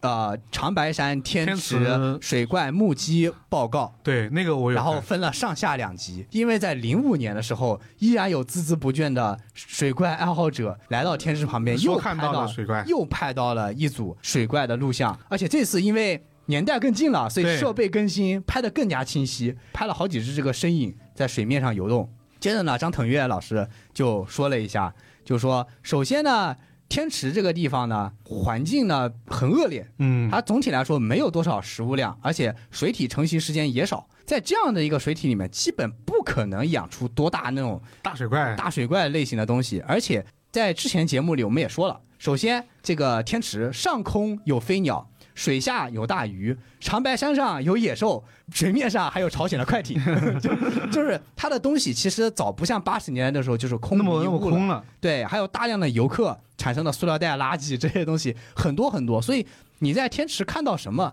其实都不奇怪。对，就不要总想着啊，看到一个什么东吃西水，怪，对，就是水怪，看到什么东西是水怪，那是很老很老之前的东西了，因为那个时候八十年代之前确实天池里没有生物，嗯，看到东西是很稀奇，但对现在天池的东西不要太多。啥都有，对，而且还有温泉。只有有温泉之后，这个水温一旦经过调整，它的冷水壶里面会生活的东西会更多。嗯。反正我记得在二零一年的节目里面的时候，张腾岳老师整个人就就，如果说零六年我们看节目，感觉他好像他好像也信水怪那种感觉，跟你、嗯跟你跟你讲，很兴兴致勃勃啊。对，兴致勃勃就很有精神。然后二零一年他就有点，我操，我都跟你们说多少，遍， 我都跟你们说多少遍了，这里面的水生物质养不出来大水 怪，我告诉你们，没有水怪，就没那个有水怪，不要信。对，这个表情就给传递是态度，就是水怪是没有的 那种感觉，累了，至少在这个湖里面是没有的。对你放到二零二零年，就是现在的小亮藏湖打人。对对对，就张腾岳如果当时有双截棍，直接就就讲给你一下。就直接打你脸上了。嗯，因为我觉得这确实算一个，就是我们今天汇总一下我们今天说的水怪的传闻了。嗯，呃，首先，其实基本上地质的，包括这个时间年限，能够排除大多的所谓的水怪传闻。反正有一点，肯定不是长颈龙，对 啊不对啊肯定不是蛇颈龙。对，肯定不是。基本上这些湖， 已经灭绝了这些东西。对它如果要活这么久，它那个湖的时间本来就要有这么长你，想想看，之前说了蛇颈龙，白垩纪的生物，六千五百万年前了，十十八米长的身体，你现在地球上上哪可以找这种东西？只能在海里面只找能。在海里面找，陆地对上你上哪去找这么大的东西？养不起。现在这个现在这个食物链和这个气温根本就不适合生存这种大型的东西，还在淡水湖。就是之前日本其实有说捕过一个水怪嘛，在海里面有十几米长，嗯说把尸体打拉上来，还有照片。啊，然后就是最终，因为那个很像，它就是那个水那个水怪照片，就是它那个头部的那个脊骨有有有很长，跟长颈龙一样。嗯然后整个倒出来之后就跟长颈龙一模一样，你看觉得一看就觉得，我操，这一定是长颈长颈龙的尸骨。嗯，然后他们后来又因为那个发错什么把东西放回去了，好像又最后证明说是一种金鱼，嗯，哦倒因为过来的话，就因为颈部的那个肉全部腐烂完了，然后哦你只看那个脊椎的脊骨的话，你会以为那是它的头，哦其实那它的那是它的背脊的脊骨，哦，对，也是一种，就算有这么长生物，可能也是金鱼。对，是这样想。节目组是不是看过那个金鱼的故事？不然也编也编不出来金鱼游到游到长白山天池 嘛。但是我只能说这个想象力是真的丰富，对对对，就很敢想。嗯但如果如果说我们现在我们四个人想一想，就对比一下所谓的这么多期节目的这个神秘现象，我反而觉得水怪其实是在现今科学条件下最容易被证实是不存在的东西。对啊，因为就对那么个一亩三分地儿的地方，很容易因为他们存在的地方，应该算是人类目前的科技可以完完全全探索得到。对，能覆盖，嗯，而对，哎而且而且很多东西，像如果说如果说 UFO 也是有很多那种所谓的人类所拍摄不到的那种影像的话，对，水怪更多。 啊，对，主要是因为很多这样水怪，像这种淡水湖，它水体都没有那么大。嗯，对于人类而言，目前的科技是能够进行完整的探索的，对是没有什么太大问题。但你不像是什么 UFO 一般出现在天空或者是海洋这种东西，对人类没有办法很好的进行一个探索，所以说就是会有很多的一些未解之谜。但在嗯淡水湖、这个水域真的太小了，对，而且在在新时代就成为了所谓的水猴子嘛。我觉得小对小亮的小亮的视频就其实是一个新时代大家对这种内水怪传闻的一种新的表现形式。对，其实某种程度上说就是一种新形式，或者在更适合网络进行传播的这样的一种走进科学。对，嗯，那最后的结尾你看，基本上都是一些也是有的就是呃有的有的是那种水塔嘛、嗯树塔嘛，嗯，然后有的就是那种可能就是自然现象自。然现象，有的就是一看就是 P 的图嘛，呃，对，有的就是把那种猴子认就是淋湿的真猴子 那种，也也有出现过那种情况。还有就是小亮经常告诉你们，不要，这是 CG，让我说多少次，这是 CG，这种很明显 的 CG，这种东西怎么可能飞在天上？用你的脑子想一想。 对，我觉得这就是一个算是时代变化吧。嗯，对，因为小时候真的很信水怪，就是可能是因为我大家比较喜欢恐龙。嗯，对，对，确实，就我我印象很深是当时我们图书馆就是可能当时图书馆对好像有年有年纪的开放嘛，就反正几好像几年前几年级之前不让你去图书馆借书，因为怕你不会保管。嗯，然后我记得我当时进去进图书馆拿的第一本书《恐龙百科全书》真的很喜欢恐龙，好吧？当时很多动画片也都是以恐龙为原型对啊，制那个作恐那个恐龙怎么那个三角龙变，就那个恐龙战队那个嘛，就是恐龙战队就。是猛兽侠，啊对，还有那种是恐龙是一个个肌肉胸不贵的是猩那猩种队长吗？啊，那那是是另外一个，那就是是猛另外兽一鞋。个，我说的是另外一个，另外一个就是很真美的式的，真就的是很恐龙，就四个恐龙，对，就四只恐龙，绝招叫泰山脚， 对，火星恐龙吗？还 是可能翻译有点不太一可样，能啊反翻正译不一反样，正有个三角龙，是顶不住了的那个表情包。好像是的，好 像是啊，对，就是那个大哥是那土黄色那对个，对对对对对对，那那个应该是我说的那个，就是肌肉胸贵，就是一个个恐龙头，但是身体是人身体那种感觉的。啊，对对对，就就是是胸围全都恐龙都穿的像兰博一样的那啊种，对对对对 对对，就是恐龙加上那个时代的那种美国 美国硬汉片，对美国那，种大兵那种感觉是的，嗯，就去执行任务嘛，对，对，然后反那个正就，但是你说当时人喜欢恐龙，现在大家也还喜欢恐龙，对，啊，你对看《侏罗纪公园》对对 拍的对，那么差，但是还有好几亿票 房，包括我们刚刚我们看到苹果花园那么多钱做了个纪录片，对，那个做的真好，就因为恐龙确实是一个大家通过遗迹证明是一种确实存在的生物，嗯。它确实又很巨大，感觉不像是现在可就以是存在我们对能够感觉得到，就是这个星球上曾经还能培育出这么巨大的巨大的物种生物嗯对，对我们来说是很怎么说，很难以罕想见的象。对起码在我们这个时代，或者说地球现在这个状态下，不可能孕育出如此数量庞大的和这样体体型的型的这样的一种生物了。反正小时候他曾经欺骗了我，反正我小时候虽然我教导我不要去水库被水鬼拉，但我会去找水怪。我知道我们那真的很多这种大型水库，而且会有那种，我记得当时有个印象就是，当时我们一堆小朋友说，在我们那个水库的某个点点有一个会经常出现漩涡，就那种巨大的漩涡，嗯，会把人卷进去啊什么的。哦，然后我也看到那个漩涡过，后来证实，因为要要往下放水， 真的是一个通路而已。有时候会放一些别，就是会稍微就是加大那个往下放水的量，哦就会在那个地方放水，所以会有一个巨大的漩涡， 就是很简单的原因。那这一期我们这个水怪单题啊，说了好久，感觉就作为走进科学的第三期的这么一个节目吧，其实嗯算是重看这些节目，有时候反而问题比当年的好奇多。嗯，对，就是很多他的一些有些内容，可能我们也确实也知道了，感觉很很快很快就能知道结果。但有的确实也觉得，就是这种堪比推理小说式的谜题，就是刚刚那个天使水怪，就每一种谜题都是一种单独的现象。 对，它大量的目击报告在汇总，然后再很有逻辑的用科学的方法给你解释，嗯，可能会是一种什么样的情况。。对大家这种联想力就会很像当时我们之前就是一种新本格的感觉，对嗯大家可能就是更相对来说缺乏一些证据他的和名实，证。他的有时候那种目击所谓的假象嘛，对西蒙格很很喜欢写这种类型嘛，就是。应该偏岛田式的比较写写比较喜欢写这种类型，就是你你所看到的一些奇异的对，景象，但基本上都能解释完。嗯，就是其实我们也也想过，到底会不会有下一期啊？现在给不出一个答案来。嗯不知道，看可大家能是我怎么们想吧挖掘，如果哪次碰到更有意思的题材，可能会再捡回来再做一做。，对对对，主要但是是我其实我这次整体来说回看做了三期， 嗯，整体回看来说，现在我就是我做第一期的时候还在想啊，这个有做的好的地方，嗯然后呢，有很多节目啊，就就应该挨喷，你知道吗？对对对，对但是现在整体看完之后，我觉得《走进科学》是一档很好的节目，嗯对就是从它整体的期数的这个这个优良层次上比，就是它是一档好节目。它有几期确实会比较次，但是这完全不影响它整体的节目的优秀。它有一套很成熟的，就是制作节模目式讲故事的方式，对就它能勾着你一起往下看。就无论怎么样，不过它经过怎么样的编排吧，嗯，通过我什么时候给你抛出谜题，什么时候帮你解决之后给你提个新的谜题，至少在当时觉得你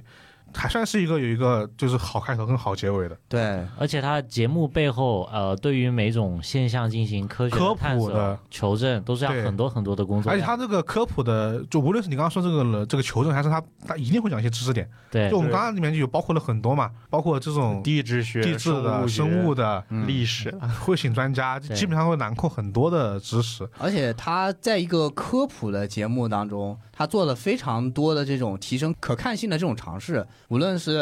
像我们之前提过的中间唱歌，嗯还是说增加了这个传说的背景色彩，以及对于很多一些镜头的一些使用。说实话，对于一个科普节目来说非常难得。嗯只不过现在对于网络时代而言，好像它有一些落伍，因为落它伍铺垫的太长了太。长了，现在更适合的可能确实想让这种，就是我上来之后想先给你一个啊，说了玄乎其闻是短视频，一分两分钟，然后小亮直接用那种毫无感情的声音说啊，这是一种树塔，然后就啊，生活在什么什么地方，然后什么什么，就它的习性什么什么，就是这种这种让你更快的得知这个结果，更密度更高的去获对取这种信息和知识，而不是通过三期节目这去不断的铺垫这个层层递进的悬念，最后告诉你是个 树塔，啊是个海，是个水塔。就所以导致大家现在有时候去回看就觉得走一看有时候就是有点故弄玄虚嘛，嗯是因为大家观看的这个思维变了习，惯对习惯变了，了，对，当时的电视节目，它时长啊、篇幅啊，它它需要时它长，更需要去用这种方式去做它的节目。。对，那如果说你要做一个，如果说你要更适合现在的走进科学，那可能就是小量的网络生物鉴定。嗯对，这就鉴定一下是其实网络它生某种程度上物就 是网络时代下的走进科学。对，嗯，你看他的，像刚刚说，他基本上每一集的那种，因为他的谜面的呈现都是别人的短视频，别人短视频也是很快的给你呈现奇怪之处嗯，他也很快的解决，基本上一一他一节目可以解决十几个吧，吧，啊，对，好多个，不到有有有时候可以解决十几个呢，嗯，，对，但是他们最终的作用都是殊途同归的，对就是把那些乱神咋呼神鬼的、鬼的乱咋呼的那些谣言、所谓的对东西全部给你破除掉，对最后告诉你，那就是水面上的一艘朝鲜快艇瞎搁那咋呼啥咋呼啥， 对有时候可能就简单就是一条大鱼，对就就是很简单的事情，只是说这个任务给不同时代有一个不同的载体的形式吧。嗯，所以我们做这么东西之后，其实也从其实我们从第一期就在说《首映科学》是个很优秀的节目，对，但是我们做往后做之后就会发现，他优秀的有点超出我的想象，它那个更新的频次， 这一个天一期，对，这这哇，一天一期节目啊！现在一想，虽然它可能人员有点多，但是还是挺难的。对，好，那呃，这一次就是我们关于主营科学三期节目的可能是一个结束了啊。如果大家对主营科学这档栏目有什么想说的，或者你们自己还有一些别的啊，就就在我们说的这些之外，印象深刻的一些视频呢，也欢迎大家在评论区留言告诉我们吧。然后呢，呃有可能啊，其实我之前也整理过一份，就是主营科学当时这一批属于是超自然，就是这种风潮和推理小说的一些联系。但是整体的数量不够做一期节目，啊，但如果够的话，可能会给大家补一期。然后呢，如果大家对我们说的内容啊有什么想讨论的，除了在评论区告诉我们之外呢，还可以加入我们的听友群。啊，入群方式呢，就是就是关注我们的公众号“怪异故事”，在后台发送“电台”或者“听友群”就 OK 了。对，然后呢，以上呢就是我们本期节目的全部内容了，也很感谢大家和我们一起回顾我们童年看的那些关于走进科学的一些经典栏目了。然后到最终为止，好像都没有成功帮我们艾特到当成岳老师，非常幸运 已经第三期了。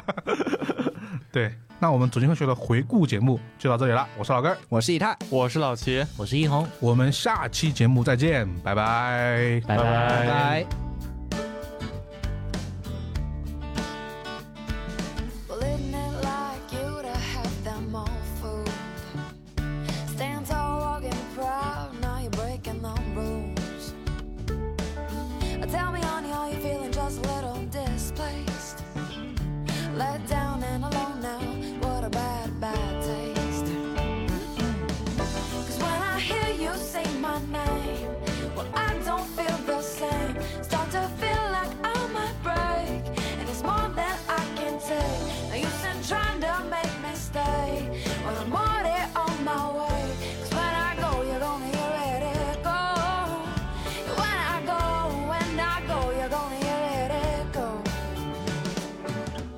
我是怪君，欢迎在各大音频播客平台订阅和评价我们，搜索“冠一电台”即可哟，记得关注哟，拜拜。 Now things just ain't what they used to be. Two years gone by, now are just a memory. Well, I tried to explain the reasons why I, I step up, step down. Come on, baby, pick a side. 'Cause when I hear you say my name, well, I don't feel the same. Start to feel like I might break, and it's more than I can take. No use in trying to make me stay when I'm already on my way. When I go, you're gonna hear it echo. When I go, when I go, you're gonna hear it echo.